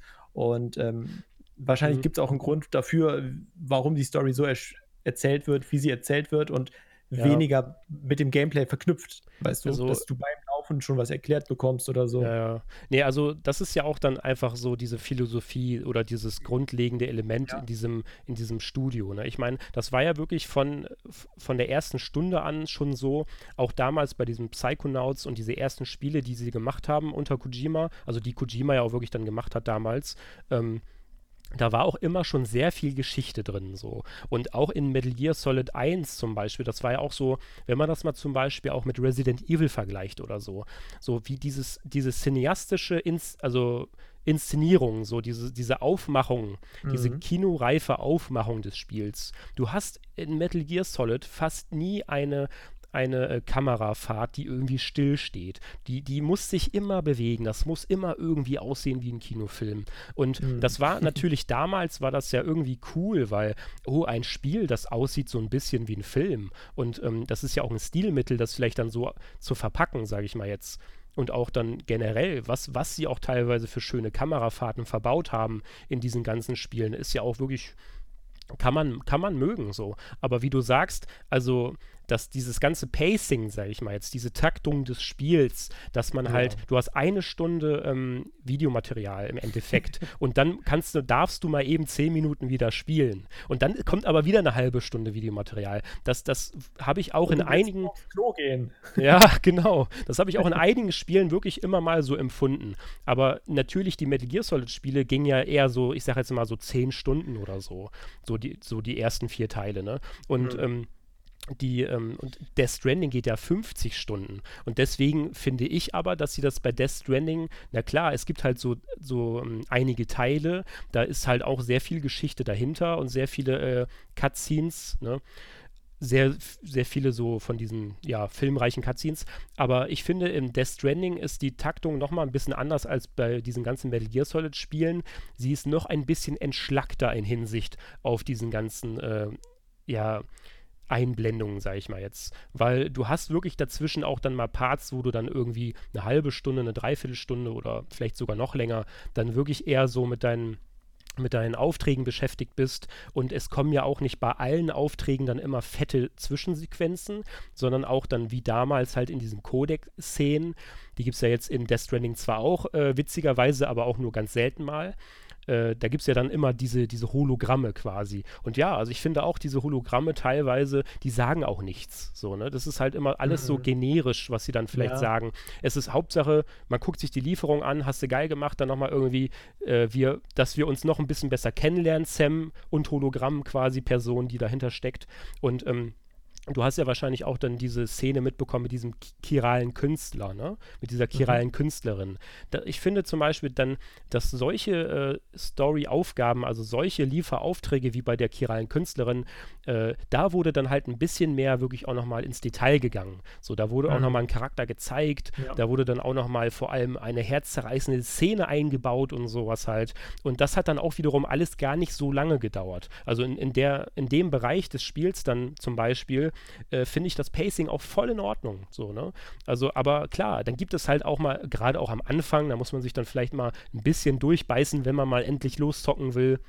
Und dann eben die Zeit, wie du sagst, da sitze da mal irgendwie eine Stunde oder so. Aber ähm, ja, also ist es, meiner Meinung nach ist es in Death Stranding schon deutlich entspannter, äh, dieses Verhältnis von Gameplay zur, zur, zum Film, als in anderen äh, Spielen von Kojima Productions. Aber klar, ich finde, das ist ein absolut berechtigtes äh, Kritik Kriterium, sage ich mal jetzt. Ne? Und äh, finde ich auch so. Also das muss man mögen. Ich mag das ja, wenn so Filme so so, äh, wenn Spiele so aufgebaut sind. Ich hätte mir auch damals in Resident Evil 1 auch immer noch mal so ein paar mehr so geile Szenen gewünscht, weil ich diese Zwischensequenzen immer voll geil fand und alles. Aber das ist halt eben nicht so, ne? So in solchen Spielen gewesen. Ja, also man muss sich halt ein bisschen drauf einlassen. Und das fordere ich ja immer, ne? Dass sich die Leute ein bisschen mehr mit den Spielen auseinandersetzen und nicht gleich sagen so, nee, sondern sich auch ein bisschen ja, dem, dem Spiel öffnen. Weißt du, äh, das, das habe ich halt jetzt auch extrem gemacht, so dass ich, ich habe versucht, so diese Atmosphäre in mich aufzunehmen und diese Einsamkeit, diese Isolation. Wie gesagt, da sprechen wir jetzt gleich nochmal drüber. Äh, das ist einfach ganz, ganz wichtig, dass man das macht. Mhm. Ja, weil wir sehen auch bei uns, bei Play Central, bei den Kommentaren oder auch bei Facebook immer wieder, das sind, glaube ich, ich will jetzt gar nicht irgendjemanden da blöd anmachen, aber viele, auch jüngere äh, Leser oder Zuschauer, ähm, die sich das dann gespielt haben und was komplett Falsches vorgestellt haben. Ja? Man muss sich das, äh, man muss sich vielleicht im Vorfeld ein bisschen informieren, klar, aber auch beim Spielen muss man dann ein bisschen empfänglich für das Ganze sein. Ähm, sich ein mhm. paar Gedanken machen, bei der Story mitdenken natürlich und dann halt beim Gameplay äh, ja, man kann halt so und so spielen. Ja? Wenn du schnell da durchrushst äh, oder sonst wie, äh, dann wird das nicht. Dann kriegst du auch nicht die Atmosphäre mit, du kriegst nicht die Musikstücke mit, die mhm. äh, Hideo an bestimmten Stellen für dich platziert hat quasi. Du musst es schon natürlich auch ein bisschen ein Stück weit so spielen, wie der Entwickler sich das vorgestellt hat, ja. finde ich. Also man muss den Spielen immer so ein bisschen entgegenkommen. Ja, und da kommen wir jetzt ja dann wirklich mal zum Core-Gameplay, ne? Ja, geil. Genau. Das ist ja eine perfekte Überleitung, weil du hast es ja gerade schon gesagt, es gibt halt so Situationen, da kann man dann rushen und hier und da und so, aber es ist ja so, dass du im Core-Gameplay quasi dann immer von A nach B laufen musst im Endeffekt. Oder du musst dann halt, ähm, also das ist ja eigentlich so das primäre Ding. Ne? Wenn du jetzt nicht gerade mit irgendwas äh, Besonderem beschäftigt bist, was dir die Story vorschreibt, dann hast du wieder einen neuen Lieferauftrag und führst den dann wieder aus. Das heißt, ja. du wirst wieder von A nach B geschickt und äh, gehst dann dahin. Und aber das finde ich auch jetzt das, das, das Coole und das Schöne, denn was ist denn diese, was, was ist denn neu an Death Stranding und was ist denn überhaupt so bemerkenswert an dem Gameplay? Das ist ja eben nun mal das, dass du halt nicht so wie in zum Beispiel Metal Gear Solid oder so, ja, wieder da am, du bist im Endeffekt ja nicht am Rumshooten oder du bist irgendwie nicht am Schleichen wie in Metal Gear Solid, sondern die, die, der Weg ist das Ziel halt. Ja, genau das wollte ich auch gerade sagen. Genau. Ich habe mir immer beim Spielen so überlegt, das sage ich im Podcast, der Weg ist das Ziel, aber auch ziemlich holprig. Genau. Es ist, es ist ein holpriger Weg, aber das, das, das, der Witz ist ja, das Core-Gameplay ist der Weg. So. Und da, da, was, und wie hat man diesen Weg aufgebaut? Mit Hindernissen. Dann hast du, ähm, hast du ein paar Möglichkeiten vom Gameplay her, die dir dann diesen Weg e, erleichtern können, wie ein Leiter oder, oder ein Greifhaken, dass man sich irgendwo abseilen kann. Du bist quasi einfach jemand in der Postapokalypse, der einen Weg beschreitet. So. Und genau. diese riesige Welt, die an Island angeknüpft ist, ähm, also so von der, von, vom Setting her, genau, genau ja. inspiriert, ne? Die ist halt so leer und die ist halt so trostlos teilweise. Und äh, der Weg ist natürlich dann auch dafür prädestiniert, dir ein Gefühl zu vermitteln. So. Und ähm, genau. das ist nun mal eben dann diese Isolation und Einsamkeit, die wir, wo wir ja gerade schon meinten, die muss ja auch ein Kojima in seiner Vergangenheit vielleicht als Kind oder auch später dann auch einfach mal gespürt haben, um das eben zu einem so zentralen Kernelement zu machen. So, ne? Und denn das ist halt auch, worauf es ankommt. Du hast unzählige Momente im Spiel, so ein bisschen so wie damals bei Shadow of the Colossus, dass du einfach alleine unterwegs bist in der Landschaft, in der, in der Weite und du musst einfach deinen Weg gehen. So. Genau vor allem, du bist ja nicht einfach nur allein unterwegs, also du wirst ja auch von den Entwicklern im großen Teil oder zu großen Teilen dann allein gelassen oder aus der Basis mit dem, mit dem Tritt in Hinterteil raus befördert und mhm. dann sagen die so, ja, ne? Ja. Mehr sagen die nicht. Genau. Du musst dann auf die am besten, das meine ich ja wieder, du musst dich auf das Spiel einlassen. Wenn du dich auf das Spiel einlässt, dann bereitest du dich ein bisschen vor und zwar auf den Weg. Dann öffnest du die Karte, du guckst dir an, wo muss ich hin? So, dann guckst du auf der Karte, ja, was gibt es denn auf diesem Weg? Es gibt eine Gebirgskette, da muss ich drüber oder vielleicht auch drumherum, dann ist der Weg länger, aber einfacher. Mhm. Äh, es gibt die Mules, es gibt die äh, GDs auf diesem Weg, es gibt Flüsse, es gibt Bäche, über die du nicht einfach so drüber kannst. Du kannst zum Beispiel Brücken bauen oder sonst was. Auch da kommen wir dann später drauf zu sprechen. Aber du musst dir halt den Weg planen und trotzdem kommen natürlich immer mal wieder ja, überraschende Dinge dann, die dich auf diesem Weg mhm. äh, äh, erwarten, wie zum Beispiel auch der Regen, ja, ja. Der, ähm, dieser Zeitregen, du musst dich dann zum Beispiel unterstellen, dafür musst du dir dann was bauen. Du kannst auch Pakete unterwegs finden, die du mitnehmen kannst, aber nicht musst. Muss man, du musst dann halt überlegen, äh, wie viel du noch tragen kannst. Und äh, ja, wie Ben meinte, der Weg ist das Ziel und äh, mhm. die Entwickler lassen dich da komplett auf dich gestellt, auf dich allein gestellt und du musst überlegen, was du dann daraus machst und äh, wie gut du das machst und wie gut du planst. Ich finde das mit dem Plan, finde ich gut, dass du es sagst, weil äh, dieses Plan von meinem Weg, das hat mir persönlich jetzt auch in Death Stranding dann viel Spaß gemacht, weil ich habe dann immer die Karte aufgemacht und dann mir ein paar äh, Markierungen gesetzt, wo will ich lang gehen, habe ein bisschen so überlegt, ist das jetzt, ist das jetzt gut oder ist das schlecht, vielleicht da lang zu gehen und also du bist wirklich dann so ein bisschen so wie so ein, ja, wie so ein Lieferbote, der wirklich dann halt versucht, das Beste aus seinem Weg irgendwie rauszuholen. Und äh, das ist ja auch dann einfach ein Gameplay-Element. Du musst eben planen. Du kannst nicht einfach ins Blaue drauf, drauf hinauslaufen und du musst ja auch zum Beispiel auch ähm, auswählen, also wenn du dich jetzt nicht voll beladen willst, und das ist jetzt ja auch nochmal ein zentrales Kernelement des Gameplays, du hast ja quasi dann deine Ladung auf dem Rücken, das heißt, im Normalfall läufst du als Sam äh, Bridges quasi alleine durch die Gegend mhm. und trägst all deine Lieferungen, was ja auch sehr viel manchmal sein kann, quasi mit dir herum an deinem Körper und auf dem Rücken. Und äh, das musst du dann natürlich auch schön so planen und verteilen auf deinem Körper, dass du dadurch irgendwie nicht ins Schwanken gerätst oder dass du nicht irgendwie ähm, komplett irgendwie einen Abhang runterrutscht, weil du zu voll beladen bist oder nicht richtig äh, gelaufen bist oder so. Und ähm, das ist, zählt ja dann auch wieder ins, in dieses Plan mit rein. Das ist absolut allgegenwärtig und du musst dir halt auch Gedanken machen als Spieler. Und das finde ich gut. Du bist als Spieler quasi äh, involviert. Du musst halt Sam da durchbringen. Du bist quasi ein Teilhabender sozusagen ne, an dieser Aber, Erfahrung. Weißt du, was lustig ist?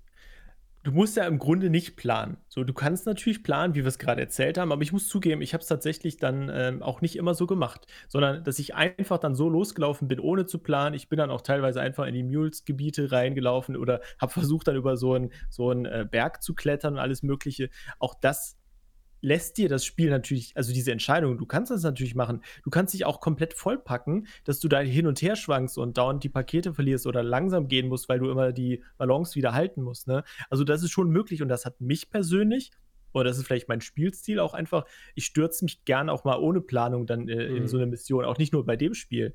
Äh, und dann bin ich einfach gespannt, ja, was kommt da als nächstes jetzt für eine Landschaft oder wie verändert sich das, äh, der, der, das Terrain und so.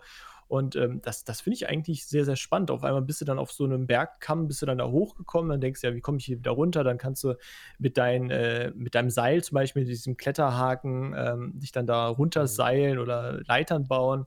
Also ähm, das, du kannst wirklich machen, was du willst. Du kannst auch versuchen, natürlich mit dem Auto zu fahren. Natürlich ist die Möglichkeit dann gegeben, dass du irgendwo stecken bleibst oder der Akku auf einmal kurz vorm vor der Bergspitze dann äh, zu Neige geht und du dann doch laufen musst. Aber es gibt schon so alle Möglichkeiten und das finde ich auch schön. Also du wirst nicht nur auf dich alleine gestellt, dann da äh, reingeschmissen in die Spielwelt, sondern äh, du kannst auch wirklich das machen, wie du eigentlich möchtest. Ne? Ja, das sind dann immer so dieses, das eine hätte der Entwickler gerne, wie du das Spiel spielen sollst und das andere ist natürlich deine Entscheidung, wie spiele ich das Spiel. Und das ja. ist ja auch immer so witzig, weil Entwickler wollen natürlich immer, dass du es genau so spielst, wie, wie sie es gerne hätten. So, das machen Spieler aber nie. So, ne? Nein, aber man will es ausprobieren. Ja, aber das ist ja auch nur das, was wir ja so, also was ich zum Beispiel als positiv empfunden habe, so auch einfach diese, diese Reise dann, wie gesagt, an sich mit diesen einzelnen Gameplay-Aspekten so. Also wie man das dann bestreitet, ist ja, sage ich mal, dann dem Spieler überlassen. Aber das ist ja dann dieses Core-Gameplay, wie du sagst. Dann äh, bist du dann quasi ähm, unterwegs. Aber dann merkst du halt dann wieder ganz schnell halt, es macht halt Sinn und es ist eigentlich auch schön, wenn du dann halt dich mit Sam einfach dann durch diese Welt kämpfst. Und ähm, dann habe ich auch leider mal feststellen müssen hier und da, dass es auch vielleicht mal besser ist, das Motorrad oder das Auto liegen zu lassen, weil mhm. du ja mhm. dann auch eben diese, diese Momente hast, so diese Wege, ja. die du dann halt ja, die, die kannst du nur so aufnehmen, diese Isolation und Einsamkeit, wenn du nicht gerade von A nach B haschst, sondern wenn du dir halt auch, wie du ja gerade schon meintest, diese Zeit nimmst und dann halt auf einmal einen Berg runter gehst so und dann kommt ja dann auch diese wundervolle, wundervoll ja. ausgewählte Musik von Low Roar, diese Indie-Band auch aus Island, ähm, die wird dann eingespielt und die untermauert und untermalt dann diese, diese Melancholie, ein bisschen diese leichte Melancholie, diese genau, die Situation ja. ist dann wirklich sehr, du denkst nach, es ist halt, es ist halt das, was der Entwickler triggern will. So dieses, du bist halt dann unterwegs alleine, du bestreitest gerade deine Reise, du kämpfst dich da durch und es wird halt sehr gut durch diese, durch diese ähm, Präsentation, die dann halt gerade in dem Moment stattfindet, wird das halt transportiert, dieses Gefühl. Und das finde ich halt schön und deswegen muss ich sagen, es macht auch echt dann Sinn, dann halt sich ein bisschen auf die Entwickler einzulassen und zu sagen, hey, ich spiele das so, wie ihr das gern möchtet, weil das dann halt zu meinem perfekten Spiel, zu meiner perfekten Spielerfahrung vielleicht beitritt. Habe ich so empfunden, sage ich mal jetzt, ne? Aber ja, diese, diese Core-Gameplay-Mechaniken halt, die, die können halt natürlich dann funktionieren in gewisser Hinsicht und jeder hat dann unterschiedliche Spielweisen. Aber ähm, ja, ob es dir jetzt gefällt oder nicht, sagen wir mal die andere Frage. Und dann kommen wir natürlich noch zu diesen Like, diese ganzen Like, diese Socials. Faktoren. Ich würde noch kurz ne? noch eine andere Sache ansprechen, nochmal ganz kurz. Und zwar Pakete ausliefern. Du hast ja nicht nur diese Aufträge für Sam, steht dann da. So, das sind die quasi die Hauptaufträge, um die Story dann weiterzuführen, um Amerika miteinander zu verbinden, sondern es gibt ja auch diese normalen Aufträge, dass du einfach von ähm, Knotenpunkt zu Knotenpunkt dann Pakete bringst und wieder zurück und hin und her. Dafür bekommst du auch wieder Likes und so, sprechen wir gleich drüber. Äh, aber wie du ja auch schon zu mir meintest, die muss man halt nicht unbedingt machen, beziehungsweise es ist unfassbar repetitiv, wenn man das dann äh, ja immer wieder dieselben Pakete von A nach B bringt und natürlich auch immer dieselben Strecken wieder läuft. Du kommst dann nicht im Spiel weiter, äh, bekommst halt natürlich so ein bisschen die Likes, die du dann später für Ausrüstung und sonst was brauchst, aber ähm, das, das ist so auch auf jeden Fall ein großer Kritikpunkt für mich. Also, das hätte man vielleicht noch ein bisschen spannender oder mit einer Story verknüpfen können oder sonst wie, weil ja. ich weiß ganz ehrlich nicht, außer dass man irgendwie 100% erreichen will oder viele Likes bekommt, warum jemand das macht. Weil diese Aufträge kommen ja auch immer wieder und es ist, sind halt Standardaufträge, die du äh, zehnfach dann abarbeiten kannst. Und später gibt es ja auch andere Möglichkeiten, um diese einfachen Standardaufträge dann mhm. abzuschließen. Also ich finde halt, dass dieses Standardauftrag-Ding, äh, dass das quasi diesem, äh, diesem Grundgedanken einfach im Weg steht. So, es ist halt natürlich wieder, klar, es ist ein Spiel, umso mehr Inhalt, umso besser für die Leute, beziehungsweise für die Entwickler. Das denken sie ja irgendwie immer, dass halt umso länger wir die Leute an ein Spiel binden, umso besser. Aber äh, im Metal Gear Solid hast du ja immer recht lineare Geschichten gehabt. Und ich fände es auch gut in Death Stranding, wenn wir einfach äh, die einzelnen Punkte ablaufen müssen und wenn es sowas wie diese Standardaufträge gar nicht geben würde, dass man wieder fünfmal zurückgeschickt wird. Genau, zurück, ja. Und dann mhm. gibt es ja auch diese Komplettisten, die das dann machen müssen, weil die sonst das Gefühl haben, dass sie irgendwie was irgendwie dagelassen haben oder das Spiel ja, das nicht vollständig gerecht das, das hatte ich ja auch, dieses Gefühl. Ja, ja, ne, klar. Ich dachte auch so, ja, ich will jetzt alles, alles für diese Basis, für dieses Hologramm aus, äh, ausliefern. Aber irgendwann habe ich dann gemerkt, und du meintest dann zu mir ja auch so, nee, mach das nicht alles. Das ist, äh, das bringt dich eigentlich nicht wirklich weiter. Das macht jetzt nicht so viel Sinn, außer dass es unfassbar viel Zeit frisst. Und vielleicht im schlimmsten Fall macht es dir das Spiel ja sogar ein bisschen kaputt. Ja, klar. Weil wenn du dann auf einmal empfindest, dass es diese Aufträge und dieses Liefern ist mir zu repetitiv, warum soll ich jetzt immer von A nach B fahren? Vor allem, dann willst du die Aufträge ja auch fertig machen, dann fährst du so schnell wie möglich immer überall hin. Äh, das ist halt, ja, das, das ist halt quasi so ein bisschen so entspricht diesem äh, ganzen Grundgedanken nicht so, dass man halt so eine Reise antritt, die jetzt ja auch immer weitergeht, sozusagen. Ne? Wenn du diese Hauptmission machst, dass du immer von A nach B gehst, dann wirst du mehr oder weniger immer zu Punkten geschickt, wo du noch nie warst. Genau, und das weiter. Und das, ja. das finde ich immer schön, wenn man halt eine, einen Weg antritt in so einem Spiel, ob das jetzt ein ganz lineares Gameplay ist, wie bei Metal Gear Solid damals, oder also bis zur Open World 5, aber oder ob das dann halt ähm, eine Open World noch beinhaltet und wo man dann auch abdriften könnte und so. Das ist halt sehr gefährlich, weil halt dieses, ähm, ja, dieses Repetitive oder e-, egal was jetzt damit zu tun hat, so dieses Gefühl, dass es halt nicht einfach weitergeht, sozusagen in der Main Storyline und so, das ja. ist halt, das ist halt dann, äh, Guck mal, die, die Lücken werden ja dann immer länger zwischen den äh, Story- Zwischensequenzen, sage ich jetzt mal. Ne? Wenn du jetzt auf einmal dann alles da auslieferst am Anfang, im ersten Gebiet zum Beispiel, dann brauchst du ja bis zu drei, vier Stunden später erst dann an der nächsten Zwischensequenz, hast, hast vieles wieder verpasst, bist ein bisschen raus aus dem Flow, sage ich jetzt mal. Und was mich halt noch mehr gestört hat, waren dann diese Aufträge unter Zeitdruck, dass du einen bestimmten Countdown dann herunterlaufen hattest. Weil sowas, ich weiß nicht, wie es bei dir ist, bei mir macht das immer persönlich irgendwie total den Druck und dann ähm, ich wusste auch nicht genau, wie, wie ist das, wenn ich jetzt kurz in, in diese, ja, in die eigene Kammer, in, in das ähm, Zimmer gehe, um da kurz zu schlafen. Oder nee, ich wollte, glaube ich, mein Baby irgendwie, mein Baby wieder beruhigen. Und ähm, dann habe ich das gemacht und dann kommst du raus und dann hast du auf einmal 35 Sekunden, äh, Minuten schon und der Countdown, ähm, also 30 Minuten solltest du höchstens benötigen, um das auszuliefern. Und ich war schon fünf Minuten drüber.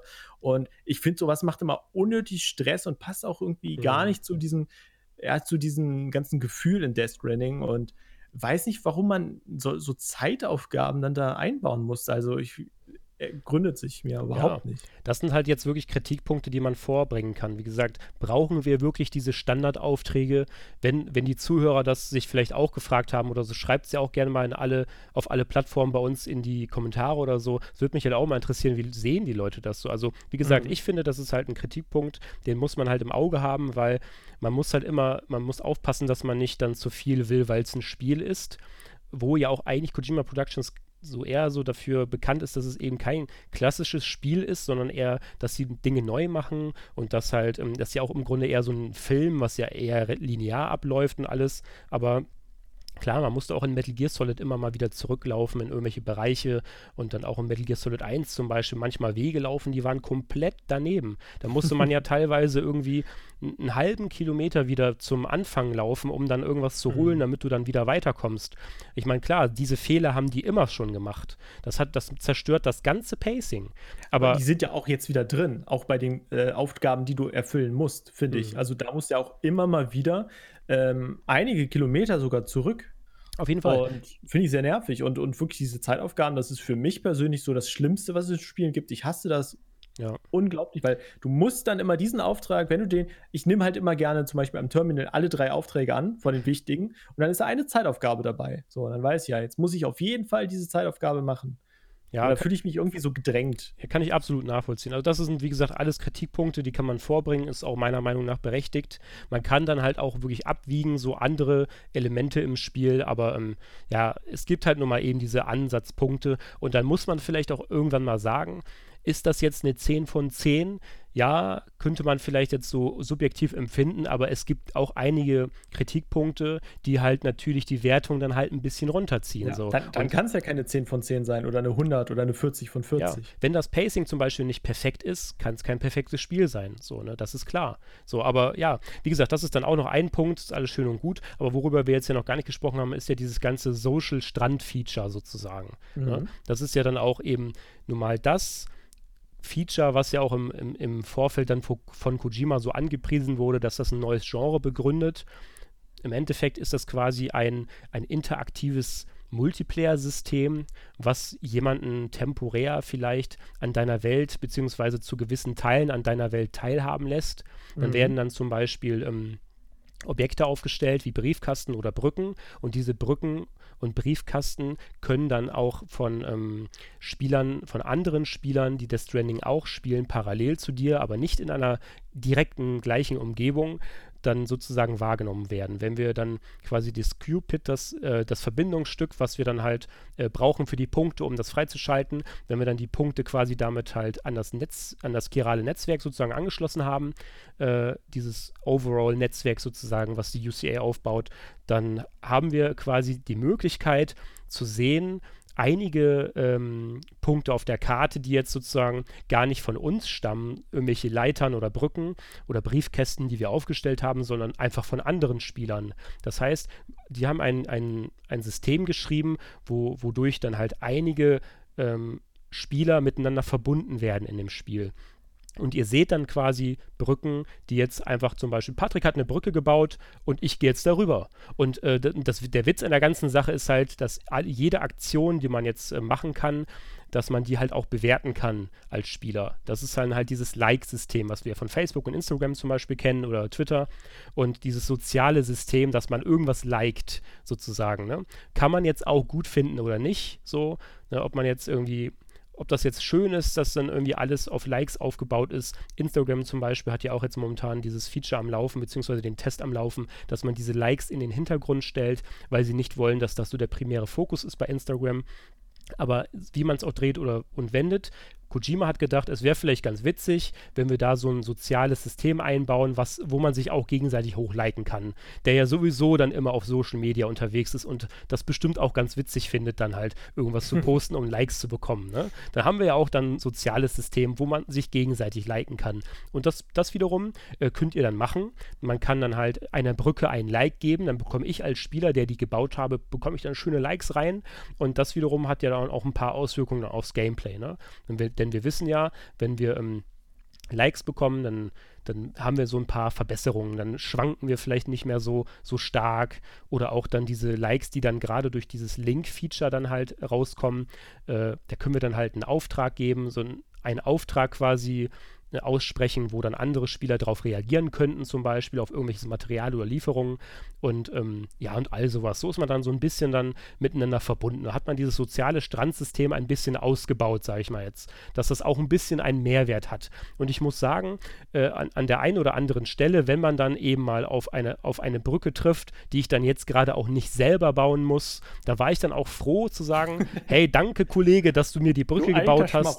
Ja, ich habe keinen Bock, diese Brücke zu bauen. So. Oder ich habe mir auch mal Zeit genommen und mal eine Straße gebaut, weil ich mir gedacht habe, hey, vielleicht fährt da noch jemand anderes auch mal über die Straße und freut sich dann. Das ist so dieser bisschen so dieser Hintergedanke, dass man sich dann gegenseitig hilft. Und gab es sowas schon mal vorher in einem Spiel, ist die Frage. Und ist das jetzt ein neues Genre? Mm, Es ist ein Teil, Teil, kleines Subteil-Genre, würde ich mal sagen. Das ist, das ist halt echt schwer zu sagen. Es ist auch schwer zu beschreiben. Du hast es jetzt gerade gut zusammengefasst. Ich würde jetzt wirklich nicht sagen, so, äh, dass das Mastermind Hideo Kojima da ein neues Genre mit begründet hat. Ja. Ich kenne es jetzt in dem Sinne auch nicht unbedingt aus anderen Spielen. Ähm, Hm. und ich überlege immer noch, ob es mir jetzt gefällt oder nicht. Aber das Paketausliefersystem, sage ich jetzt mal, das, es macht schon süchtig, ja. Vor allem die an das chirale Netzwerk anzuschließen und du kommst immer weiter und alles ist immer mehr miteinander verbunden. Es macht schon ein bisschen süchtig und so auch dieses Like-System, ja. Ist gerade angesprochen, so eine Straße zu bauen, um zwei Knotenpunkte miteinander zu verbinden. Du kommst dann schneller mit deinen Gefährten da drüber und die anderen Spieler auch. Wenn du dann ein bisschen weiter gespielt hast und auf einmal ähm, bekommst du dann ja, du bekommst ja immer nach einer äh, erfolgreichen Auslieferung von einem Paket so, ein, so eine Statistik präsentiert, bekommst dann ähm, Likes dafür. Äh, je nachdem, wie gut, in welchem Zustand du das Paket abgeliefert hast, äh, was du für eine Strecke gelaufen bist, ob, du Umwege oder nicht gemacht hast, dann bekommst du halt dann Likes und dann auch unter anderem dafür, äh, ob Spieler deine Brücken benutzt haben oder deine Straßen und so. Und ich hatte halt einmal auch den Moment, das haben, ich habe keine Ahnung, wie dieses ganze Like-System funktioniert. Auf einmal haben das irgendwie, ich hatte auf einmal 7000 Likes. Ja, also scheinbar haben das 7000 Leute geliked oder 5000 Leute haben es öfters geliked oder sonst wie.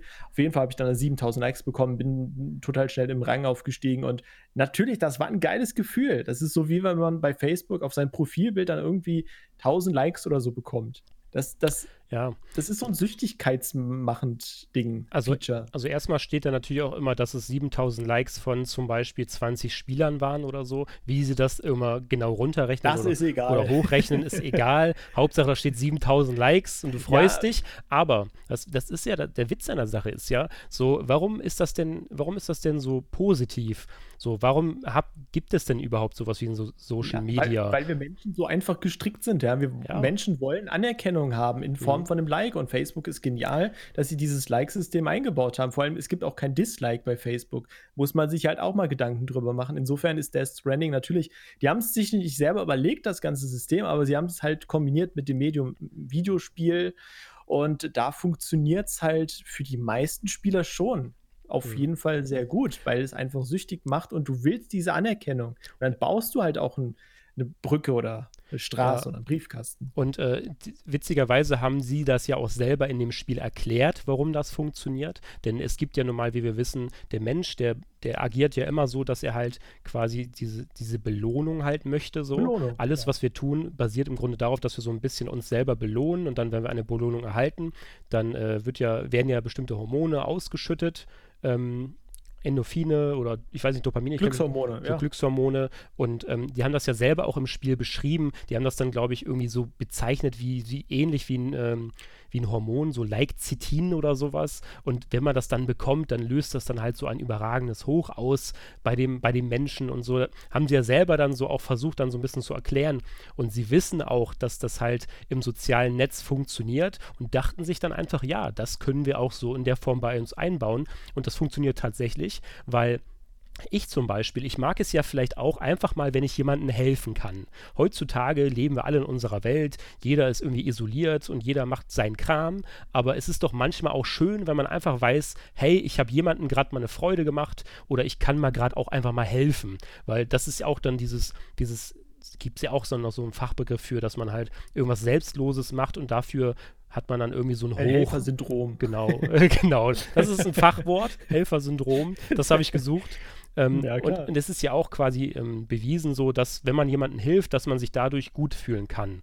Und das ist passiert ja auch wirklich in Death Stranding dann. Also wenn ich jetzt weiß, ich habe irgendwie eine Brücke gebaut und da fahren jetzt 300 Leute drüber, und geben mir 1000 Likes oder so, dann weiß ich auch, ey, cool, dass ich das gemacht habe, weil ich habe jetzt jemanden auch gerade damit vielleicht gerade den Weg ein bisschen erleichtert. So, ne? Und das funktioniert eben in Death Stranding sozusagen. Das heißt, dieses Social Strand-Feature quasi, das geht ja auch auf. So, also das ist, es ist nicht nur irgendwie ein, irgendwie ein witziger Einfall von Kojima, der gerade mal wieder eine, eine äh, ulkige Idee hatte oder so, was ja auch öfter mal war in Metal Gear Solid und so. Viele Ideen sind ja auch nur kleine so, ja, Albereien, sage ich mal jetzt. Aber das System da so zu verbauen, das hat ja Hand und Fuß. Das kann man machen, es funktioniert. Ja. So. Vor allem, ich dachte halt so, ich bin nicht so empfänglich dafür am Anfang, ich mache das nicht. Ich baue da jetzt nicht da schon wieder einen Briefkasten hin. Ich laufe jetzt einfach äh, querfeld ein, da zum nächsten Knotenpunkt, liefere meine Pakete aus und fertig und so, ne? Aber mit der Zeit nutzt du natürlich die Leitern äh, oder die Seile von anderen Spielern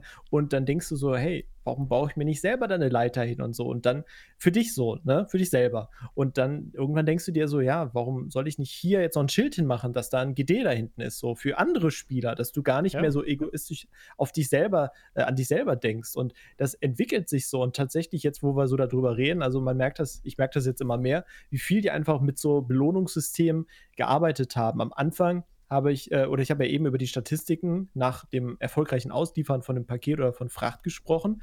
Und ich dachte so am Anfang, ja, mein Gott, äh, hier ein Like und da noch einer. Und das ging ja immer so, äh, ja, zeilenweise weiter runter. Das, das, das, das, die ganzen verschiedenen äh, Faktoren. Mhm. Äh, aber ganz ehrlich, ich weiß nicht, wie es bei dir ist, aber das motiviert total irgendwie, wenn man das immer wieder sieht und dann bekommst du einen S-Rang, awesome und so, voll geil gemacht, ne? Und dann ja. steigst du noch im, im Frachtrang, hm. sage ich jetzt mal auf. Das ist schon geil und das funktioniert, glaube ich, bei fast allen Menschen, wenn man sich ein bisschen drauf einlässt. Ja, weil, wie gesagt, der Mensch ist nun mal auch ebenso gestrickt. Dieses Belohnen ja. des, des eigenen Menschen sozusagen, das ist halt einfach ein System, das ist halt wohl in unserer ja in unseren Köpfen, sage ich mal, jetzt einfach in unserer Spezies so verankert. Ist ja nicht nur bei Menschen, bei Tieren ist es ja auch so. Hm. Wenn du Hunden jetzt ein Leckerli gibst oder so. Hm. Ja, so oder so. Ich, ich, hab, ich bin ja auch, oder ich bin ja auch immer so der Meinung, dass dieses ganze, oh, immer dieses Liken und dass man jetzt so viel auf irgendwelche Likes gibt oder so, dass man da vielleicht einmal mal sich auch mal fragen sollte, ob das jetzt wirklich so Not tut. Und klar, es gibt ja auch like-geile Säue da draußen, ne? Ihr gerade zuhört. Ihr seid angesprochen. Aber es gibt ja auch dann, also klar, es gibt ja auch jeder postet mal ein Bild auf Instagram und freut sich über ein Like. Aber ob da jetzt 10 stehen oder 100, interessiert mich das jetzt wirklich? Wenn mich das interessiert, da müssen jetzt 100 stehen, sonst ist das scheiße so. Da habe ich natürlich ein Problem, klar. Aber wenn mich das gar nicht interessiert, dann habe ich halt 10 Likes, ist genauso aber, schön wie 5. Dann ist ja auch in wenn, Ordnung, weißt du? Das ist ja auch nur sozial, äh, kein sozialer Like in dem Sinne, weil der Like, den du dann auf mein Profilbild gibst, der bringt ja nur mir was. Ja, vielleicht Aufmerksamkeit, weil die dritte Person sieht dann, boah, der hat 100 Likes auf sein Profilbild, das muss ein cooler Macker sein. Ne? Ja, das ist, Aber mh. bei Death Stranding ist es ja so, das ist ein sozialer Like. Ähm, du bekommst den ja, weil, weil du was Gutes getan hast und nicht, weil du da, du hast da ein Bild von dir hingestellt in die Landschaft und die Leute, der sieht aber gut aus. Ne? Ja, du kennst ja wahrscheinlich noch diese, ähm, diese Bedürfnispyramide nach Gustav, ne? Und da war ja auch zum Beispiel aufgeführt, dass wir quasi soziale Anerkennung ist für uns kein, kein absolutes Grundbedürfnis. Es gibt ja diese ganz normalen Grundbedürfnisse wie Essen, Trinken, Schlafen und so und Fortpflanzung, aber es gibt ja auch dann noch, noch mehrere Bedürfnisse halt, die wir haben. So. Ne, das geht dann weiter hoch. Ganz oben steht halt die Selbstverwirklichung und irgendwo mittendrin steht halt diese soziale Anerkennung. Und diese soziale Anerkennung ist für uns auch ein Bedürfnis quasi. Und wenn wir das nicht haben als Spezies Mensch, dann geht es uns schlecht, dann fühlen wir uns alleine isoliert, wenn wir keine Menschen um uns herum haben, denn du weißt ja selber, selber, dann kann man sich vielleicht irgendwie allein fühlen oder es fühlt sich nicht richtig an, wenn wir alleine sind und alles.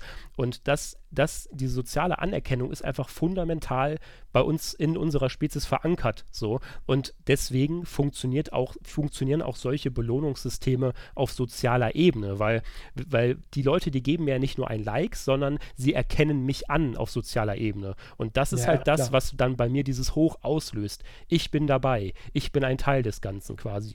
Und ähm, ja, und, und mein Bedürfnis nach, nach sozialer Anerkennung wurde befriedigt so. Und das ist ja eben so das, was sie halt dann ganz wunderbar auch mal in einem Spiel aufzeigen, dass das funktionieren kann. Das finde also ich habe das vorher noch nie irgendwo in einem Spiel so wahrgenommen. Belohnende Faktoren gibt es in jedem Spiel, klar, aber nicht auf diese sozial belohnenden Faktoren, weißt du? Und das ist halt so dieses, das ist für mich schon sehr neu, habe ich so in der Form noch nicht empfunden, was aber nicht heißt, dass dieses soziale Agieren miteinander, das gab es ja auch schon in Dark Souls, dass man zum Beispiel da, äh, äh, wie sagt man, intruden konnte, sodass man da halt den, den anderen Spieler quasi in, in, sein, in sein Spiel fuschen konnte ja, und sowas. Genau. Das mhm. wird auch in Doom jetzt zum Beispiel der Fall. Es ist ja auch mittlerweile dann vielleicht eher dann gängiger als so ein soziales ähm, Interaktionsding.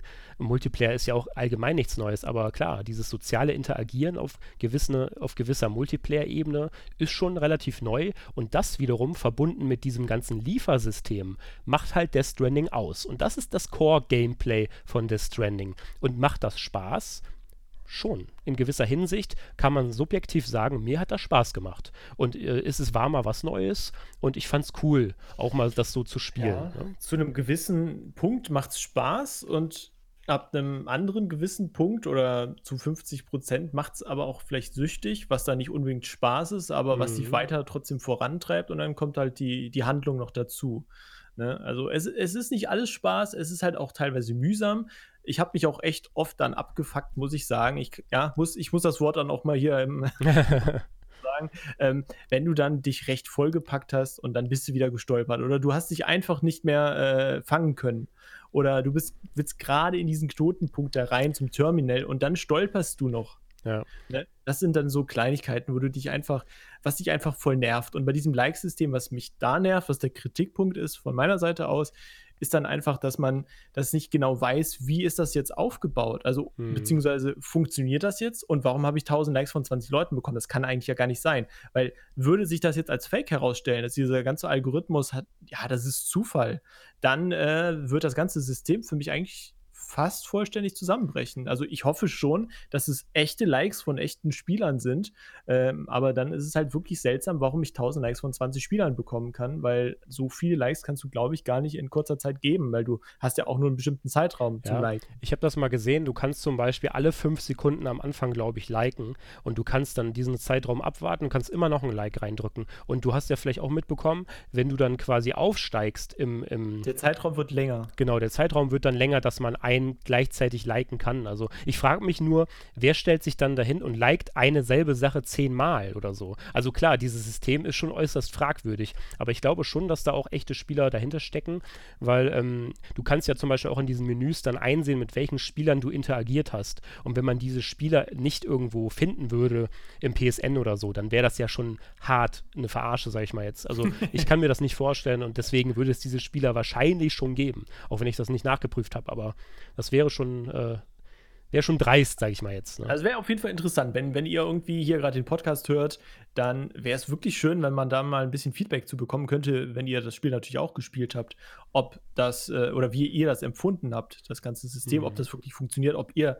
glaubt, dass da richtige Menschen hinter sind oder ob ein Algorithmus uns liked. Und wenn das so ein Algorithmus ist, würde euch das dann auch noch motivieren oder weniger oder gar nicht mehr? Koji? Hm, verarscht hm. du uns da etwa? Ähm, Boah, das wäre das wär eine krasse News, oder? Ja, das wäre heftig. Äh, aber das ist, ja, auf jeden Fall. Aber ja, lass uns das nochmal irgendwie, nochmal eine Brücke spannen, dass wir da jetzt nochmal auch irgendwo vielleicht zu einem Ende irgendwann kommen oder dass wir sagen, haben wir jetzt alles drin, was wir jetzt auch wirklich besprechen wollten. Also, wie gesagt, du hast ja gerade schon gesagt, und das will ich auch nochmal sagen, äh, es gibt natürlich auch Momente im Spiel, die sind dann auch nervig. Das heißt, oder man hat auch mal ein Tief im Spiel, auch zum Beispiel mit den GDs, dann ging mir das vielleicht einmal auf den Sack, dass ich dann, ich habe mir so viel Mühe gegeben, an diese GDs vorbeizuschleichen und ja. die catchen mich trotzdem oder so. Gerade das, am Anfang. Das gehört aber natürlich zum Spiel auch dazu und jedes Spiel hat diese Hochs und Tiefs und auch, dass man mal irgendwas nicht schafft oder so.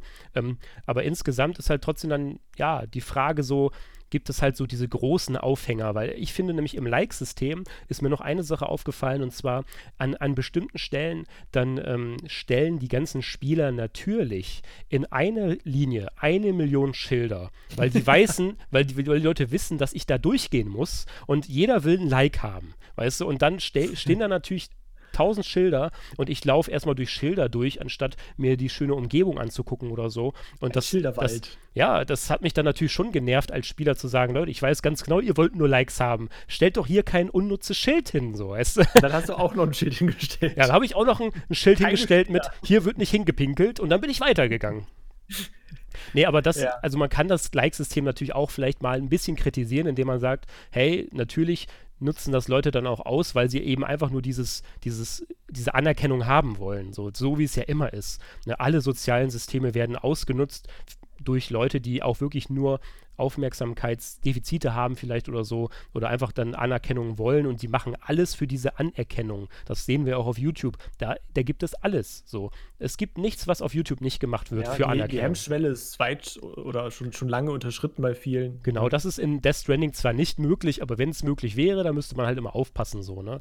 So, das wäre nochmal so ein Ansatzpunkt für Negatives. Aber ansonsten Noch eine andere Frage an dich. Stört dich das denn generell das Like-System in Form von diesen Schildern und so in dieser ansonsten ja recht realistisch angehauchten Welt oder äh, Spielwelt, auch wenn die natürlich jetzt nicht realistisch ist, also natürlich so ein bisschen Science-Fiction-mäßig angehaucht, aber stört dich das, wenn da auf einmal dann so, so ein buntes Bild äh, oder so ein Bild, äh, buntes Hinweisschild steht? Ja, es ist halt, also ich glaube schon, dass es den einen oder anderen Spieler ein bisschen herausnimmt aus diesem Feeling auch, ne? aus diesem, Mhm. aus diesem Gefühl, dass man sagt, ich bin jetzt alleine in dieser Dystopie. Und generell ist ja auch so die Frage, so wäre es nicht schöner gewesen, dieses Like-System wegzulassen, weil man dann eben dieses Core-Gefühl, was man ja auch dann wirklich vermitteln will, offensichtlich diese Isolation und ähm, diese Einsamkeit, was ja auch wirklich in allen Ecken des Spiels dann halt immer wieder auftaucht. So dieses Motiv, sage ich mal jetzt, äh, wäre das dann vielleicht nicht besser gewesen, dann solche Schilder wegzulassen, klar. Aber, aber wäre das, wär das Spiel, wäre Death Stranding besser ohne das Like-System?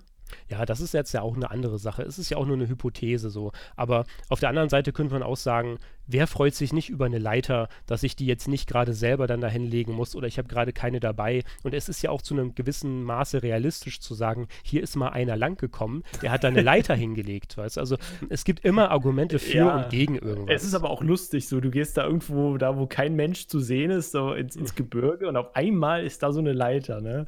ja. Ich finde es ja auch lustig, wenn du auf diesen Dings da beim Controller, auf diesen Touch-Dings da, diese Touchbar drückst, ne? Dann ruft er ja, mhm. ist da einer? Und ab und zu kommt ja auch eine Antwort dann so. Ja, aber das ist ja auch wieder, natürlich ist das generisch so programmiert und ja, es ist Klar. lustig, aber Aber es ist ein geiles Easter Ja, Egg jetzt irgendwie, das dass er auf dieses Like-System äh, hinspielt, auch wenn natürlich keine wirklichen Spieler da sind. Mm, Ja, das ist voll cool. Dann auch so ein bisschen so, man ist zwar isoliert und allein, aber irgendwie die Menschen sind ja da. Und das ist ja auch wiederum dann auch wieder so ein bisschen so diese Message, die ja auch dann wiederum an unsere Zeit und Generation zurückkommt ne, und geht.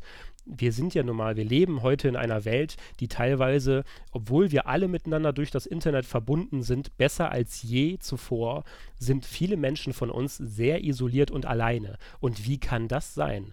Und das ist halt so diese, natürlich ist ja auch dann, da ist viel Gesellschaftskritik auch noch drin und auch natürlich ja, ich will nicht sagen immer berechtigt oder unberechtigt, aber man kann das einfach nachvollziehen auch teilweise. Und das, ähm, das Schöne, was ich auch einfach finde an diesem Motiv der Einsamkeit ist, dass äh, jeder Mensch weiß, wie sich das anfühlt und jeder Mensch hat sie einmal erlebt. So, es gab ja auch mal so ein ganz bekanntes virales Video, da wurden Menschen so befragt und dann haben dies, haben, habt ihr das gemacht, habt ihr das gemacht? Dann haben sich Leute immer auf eine Seite gestellt und dann wurden die, wurden die Personen in dieser Studie gefragt, Mhm. habt ihr euch schon mal alleine gefühlt? So, und alle Leute, egal wie sie aussahen, schwarz, weiß, bunt, was weiß ich, ne, irgendein alter Rocker, eine alte Oma, eine kleine, ein kleines Mädchen oder so, alle haben sich auf diese Seite gestellt. Jeder hat sich schon mal alleine gefühlt. So voll traurig irgendwie auch, weißt du, aber irgendwie auch, es gehört zu unserer Menschheit halt dazu, zu unserem Leben und Dasein so, ne?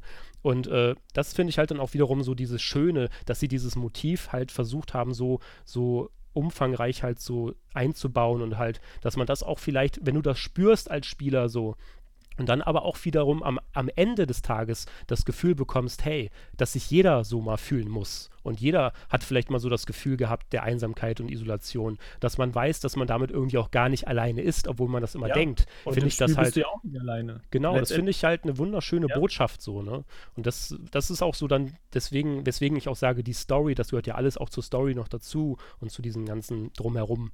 Deswegen hat das halt auch für mich persönlich dann halt so ein, ähm, hat das auch dann diesen, dieses Meisterwerk ähm, oder ich sage einfach mal, das hat für mich dann auch so, ein, so, eine Art Kunstaspekt, weil das sagt halt so viel aus, dieses Kunstwerk, so weißt du.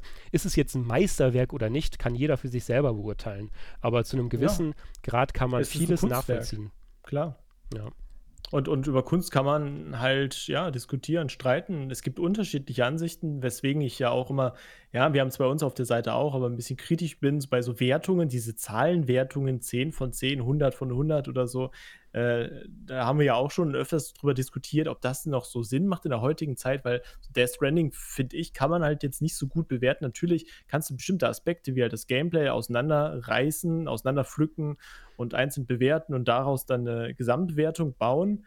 Aber äh, wenn Videospiele wirklich ein Kunstwerk sind oder Kunst an sich sind, kann, kann man die dann wirklich beurteilen, weil das, was du jetzt auch mit der Einsamkeit und so nochmal erklärt hast, das wird wahrscheinlich nicht jeder so verstehen, es wird nicht jeder so fühlen, jeder hat auch eine ähm, ja, anderen Background so von seiner Entwicklung. Mhm. Äh, in seiner Kindheit hat er, hat er was anderes verlebt, äh, erlebt als Hideo oder ähm, vielleicht hatte der auch eine sehr schöne Kindheit, weil er äh, eine große Familie hat mit zehn Geschwistern oder so und versteht dann vielleicht auch, auch die, äh, ja, die Handlung und, und das, was Hideo Kojima da sagen wollte oder, oder mit, mit zeigen wollte, dann nicht. Ne? Ja. Deswegen, ja, es ist schwer, dann sowas letztendlich zu bewerten. Trotzdem würde ich dich natürlich mal fragen, so, was, was wäre jetzt deine Wertung gewesen, wenn du jetzt auf einem 100er-System Death Stranding bewerten müsstest? Ja, also wie ich ja gerade schon meinte, also für mich ist Death Stranding kein perfektes Spiel, genauso wenig wie die Metal Gear Solid Spiele, aber also eben weil es ja nun mal objektiv ein paar Punkte gibt, die man kritisieren könnte, so wie dieses hereingedrückte ne, mit diesen Standardaufträgen, dass das unbedingt drin sein muss, um die Spielzeit zu, zu, strecken oder den Spieler bei Laune zu behalten oder am Produkt zu binden. Das sind ja alles so Gründe, sei jetzt mal dahingestellt. Ne, aber ja, es, es gibt halt ein paar Punkte, wo ich dann sage, es ist kein perfektes Spiel für mich so und deswegen, es ist aber trotzdem ein Kunstwerk und, und objektiv gesehen ist es, macht es sehr viel auf vielen Ebenen richtig und auch gerade dann dieses Kreative dann wieder so einfließen zu lassen und so. Ich würde schon immer sagen, dass es auf jeden Fall eine 9 von 10 ist so. Also es ist schon fast das perfekte Spiel, weil es halt sehr wenig Ansatzpunkte gibt, wo man die man kritisieren könnte so. Und aber du musst ja versuchen, immer objektiv wie möglich zu denken und und das halt so, du musst ja auch im Endeffekt den Autoren des Spiels komplett verstehen können, was ja auch nicht immer möglich ist, damit du das überhaupt einordnen kannst, das Spiel und so. Aber am Ende ist ja ein Spiel auch immer noch ein Spiel und dann ist die Frage, machen jetzt einzelne Gameplay-Mechaniken Spaß, funktionieren die oder nicht? Und wenn man dann sowas wie einen Standardauftrag Auftrag einbaut, wo ich dann irgendwelche, irgendwelche Routen ablaufen muss, abfarmen muss, äh, keine Ahnung, also das funktioniert dann einfach für mich nicht. Und das ist auch für mich dann ein Kriterium, wo ich sage, das ist ein Minuspunkt, ein ganz klarer so, ne? Und mhm. deswegen würde ich niemals sagen, dass eine 10 von 10 Famitsu in Japan hat ja die 40 von 40 gegeben quasi, also ist das perfekte Spiel. Er wurde ja auch kritisiert, weil er ja dann halt ein Kollege ist von Hideo Kojima und so, der ehemalige Chefredakteur. Und im Spiel auch mit drin war. Und, und auch als Cameo-Auftritt ist ja der, der Name ist gerade nicht äh, läufig, aber der ehemalige bekannte Famitsu-Chefredakteur, ähm, ja, ist auch egal. Famitsu hat 40 von 40 gegeben, aber ich würde nicht sagen, dass es eine 10 von 10 ist, weil es gibt halt ein, zwei Punkte, die man vielleicht kritisieren könnte und das sollte man dann vielleicht auch. Und es, es muss auch kein perfektes Spiel sein. Es muss ja, keine es 10 von 10 sein. Es gibt auch kein perfektes sein. Spiel, oder? Ja. Gibt es überhaupt eine 10 von 10? Klar. Gut, kann man lange drüber diskutieren. Ja, klar. Also, ich muss halt letztendlich sagen, so mein eigenes Fazit, ich würde vielleicht fünf Punkte weniger geben, tatsächlich, weil es ist für mich zu viel Arbeit im Spiel. Es, es fühlt sich für mich dann doch oft nach Arbeit an. Ähm, auch natürlich, ich spiele es jetzt komplett durch, es macht mir auch Spaß, aber es gibt auch viele Momente, wo ich sage, so ja, jetzt kann ich da noch hin und äh, jetzt muss ich noch drei Kilometer dahin laufen. Ich muss aufpassen, dass ich nicht umkippe und so. Ähm, es, es ist hm. jetzt nicht so ein Spiel, wo ich voll abschalten kann. Klar, du musst da ein bisschen nachdenken, aber es fühlt sich halt so ein bisschen wie so ein, so ein Beruf an. Natürlich spielst du da jemanden, der irgendwie was auslieferst. Es ist ja auch quasi ein Beruf von, äh, von, von ihm, ne? Aber das ist so mein Kritikpunkt, äh, wo ich dann auch so denke, nach einem langen Tag, das ist jetzt nicht unbedingt mhm. das, wo ich jetzt drauf Lust hätte. Dann würde ich entweder lieber einen Multiplayer-Shooter spielen, wo du viel Gameplay hast und keine Zwischensequenzen, weil einfach mal viel spielen, so, oder halt ein Spiel, ähm, das ein bisschen ja, dass es dir ein bisschen angenehmer macht. Ja, aber ich finde, also absolut berechtigt deine Kritik, aber ich persönlich kann das schon so als Feierabendspiel empfinden, weil ich lade mich dann einfach nicht so voll, dass ich umfall oder so oder dass ich mich festhalten müsste mit den R2 und L2-Tasten. Dann, dann laufe ich einfach ganz locker meine Strecken ab, weißt du? Und das ist natürlich, wie du, auch wie, wie wir schon vorhin schon meinten, subjektiv. Ich kann zwar verstehen so, dass du sagst, das ist Arbeit und du empfindest das dann so und das finde ich auch generell als sehr gefährlich so. Ich empfinde das so, weil man sollte den Spieler niemals irgendwie das Gefühl vermitteln, dass es gerade Arbeit, was ich hier mache, sondern du willst ja irgendwas erleben, was erfahren, in, in, eine Welt eintauchen, die du sonst nicht kennst. Du willst Spaß haben, so, weißt du? Und das ist halt immer so, so, das mag ich auch einfach nicht bei diesen ganzen aber, Collectibles immer. Es fühlt sich mh. an wie Arbeit und das ist einfach nicht gut. Aber Spaß kann man sich auch erarbeiten. Ja, klar, auf jeden Fall, klar. Ich sag nur, wenn du jetzt einen Dark Souls-Boss plättest, das ist auch Arbeit, die ganzen Mechaniken von dem erstmal herauszufinden. Oh, und, ja, und wenn du den aber besiegst, weil du halt quasi alles, das Ding gemeistert hast, so, dann ist das auch Spaß in, in Form von Ult einem ultimativen Hoch.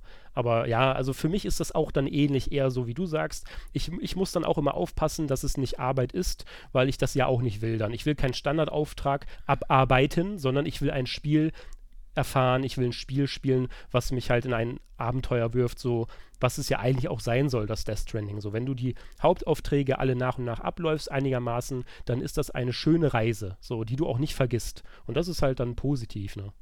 Ja, und wenn du das vielleicht dann auch im Wechsel spielst mit Star Wars Jedi Fallen Order oder so, ne, spielen wir auch beide, beziehungsweise du hast ja schon durchgespielt, ähm, dann ist es vielleicht auch eine gute Mischung, dass du also ich könnte das jetzt nicht jeden Abend so spielen, weißt du, ich, ich nehme mir dann mal zwei, drei Stunden, ich werde morgen, morgen habe ich auch frei, so, da kann ich auch noch mal ein bisschen in Ruhe mhm. spielen, ähm, aber ich brauche es dann nicht, wenn du irgendwie dann mit zehn oder zwölf Stunden vielleicht gearbeitet hast oder mit dem Kopf halt nicht so da bist, da spiele ich dann lieber als ein Star Wars, ne, klar, da gibt es auch Rätsel, aber es ist so ein bisschen casual-lastiger und, und es serviert dir den Spielspaß ein bisschen einfacher mhm. als ein Death Stranding. Ja, ich kann es absolut nachvollziehen, aber wie gesagt, es gibt halt so viele Punkte, ne, die man dann aufzählen könnte, ja, ja, klar. Wenn du das so empfindest, dann ist das halt so. Aber ähm, wie gesagt, du bist auch nicht der Einzige, der das so empfinden wird. Und ich finde generell auch, dass man halt das niemals so wirklich so empfinden sollte als, als, als lästige Arbeit. So, ne? Wenn man das mal so betiteln will, weißt du? Ja, das ist es auf jeden Fall, ne? Das ist es, ja. Das war unser Fazit. Genau, auf jeden Fall, wie, wie ihr ja schon, liebe Zuhörer, rausgehört habt, haben wir eine Menge Spaß gehabt mit Death Stranding. Und ähm, da wird auch ja wahrscheinlich dann in Zukunft noch ein bisschen was kommen von Kojima Productions. Ich bin auch persönlich sehr gespannt auf, die, auf den Film oder die Filme, je nachdem, was die dann da auch so planen. Und ich persönlich würde mir natürlich wieder mehr wünschen, dass es nach Metal Gear Solid 5, was ja auch dann die Open World bekommen hat, warum auch immer. Ich habe, also ich für meinen Teil finde einfach 1 bis 4, so diese ganzen Hauptstory-Games quasi, bis es dann mit dem, mit dem Old Snake dann zu Ende ging ähm, in Metal Gear Solid 4. War einfach super schön, so wie das aufgebaut war, linear. Und auch Death Stranding, wenn man das ein bisschen linearer aufbauen würde, würde ich das einfach toll finden. Aber ja, ist halt immer so dann, die Open World muss natürlich rein in Death Stranding, ne? Naja. Also, ich mir abschließend auf jeden Fall wünsche als nächstes Spiel von Ideo, was er halt auch sehr gut kann und auch in Death Stranding spürt man das ja immer wieder, einfach Horror, ne? So ein Silent mhm. Hills oder ein Resident Evil, boah, das, das wäre so richtig geil, ähm, weil der kann einfach unfassbar geile Atmosphäre erschaffen und, und auch ja, die, diese Monster, die GDs alleine so, das, das war schon geil. Und dann natürlich die Soundkulisse noch passend dazu.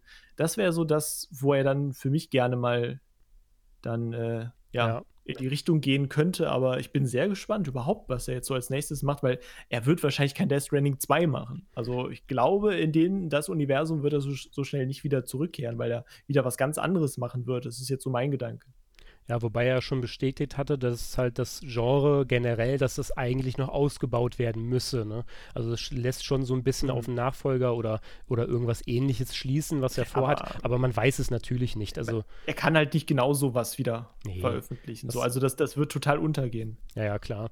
Also ich würde mir persönlich auch wünschen, dass er sich mal mit ein paar ehemaligen Köpfen von Silent Hill zusammensetzt und dann einfach mal ein bisschen was so in diese Horrorrichtung macht. Es muss ja nicht Silent Hill sein, aber sie können ja eine eigene Marke zum Beispiel ins Leben rufen. So, wenn die sowas wie Silent Hills als eigenes Franchise aufbauen würden, äh, das wäre so Hammer. Also das wäre echt, glaube ich, das Nonplusultra, so was man aus Kojima Productions ja. rausholen könnte. Solche Horrorspiele, also können, dann beten wir mal zum Kojima-Gott, zum Jesus. Nein, Spaß, mhm. dass er dann vielleicht mal mit seinem Team dann noch ein bisschen was Horrormäßiges auf die Beine stellt. Und ich persönlich bedanke mich ganz recht herzlich beim lieben Patrick fürs äh, Dabeisein heute ich im Podcast. So, sehr gerne. Es war mir ein inneres Blumenpflücken, wie immer. Dito. Und wenn euch der Podcast gefallen hat, dann schaut ganz gerne mal auf Discord vorbei. Da posten wir immer die aktuellen Folgen und da könnt ihr uns auch da mal ein bisschen Feedback geben auf unseren Play Central Discord. Und ansonsten gerne bei iTunes und Spotify einfach mal abonnieren. Dann seht ihr auch dann regelmäßig, wenn wir neue Folgen veröffentlichen, denn wir sind in iTunes und Spotify auf jeden Fall vertreten. Ansonsten könnt ihr auch gerne auf Soundcloud uns folgen. Da seht ihr das dann auch regelmäßig und könnt reinhören. Und dann haben wir natürlich auch noch eine wundervolle Patreon-Kampagne vorbereitet. Falls ihr denkt, oh, das ist so ein schöner Podcast, den müssen wir unbedingt unterstützen, dann könnt ihr das natürlich auch bei Patreon tun. Aber wir sind einfach nur dankbar, dass ihr dabei seid und dass ihr zuhört. Also verabschiede ich mich an dieser Stelle und gebe das letzte Wort an meinen lieben Kollegen Patrick. Oder einfach liken.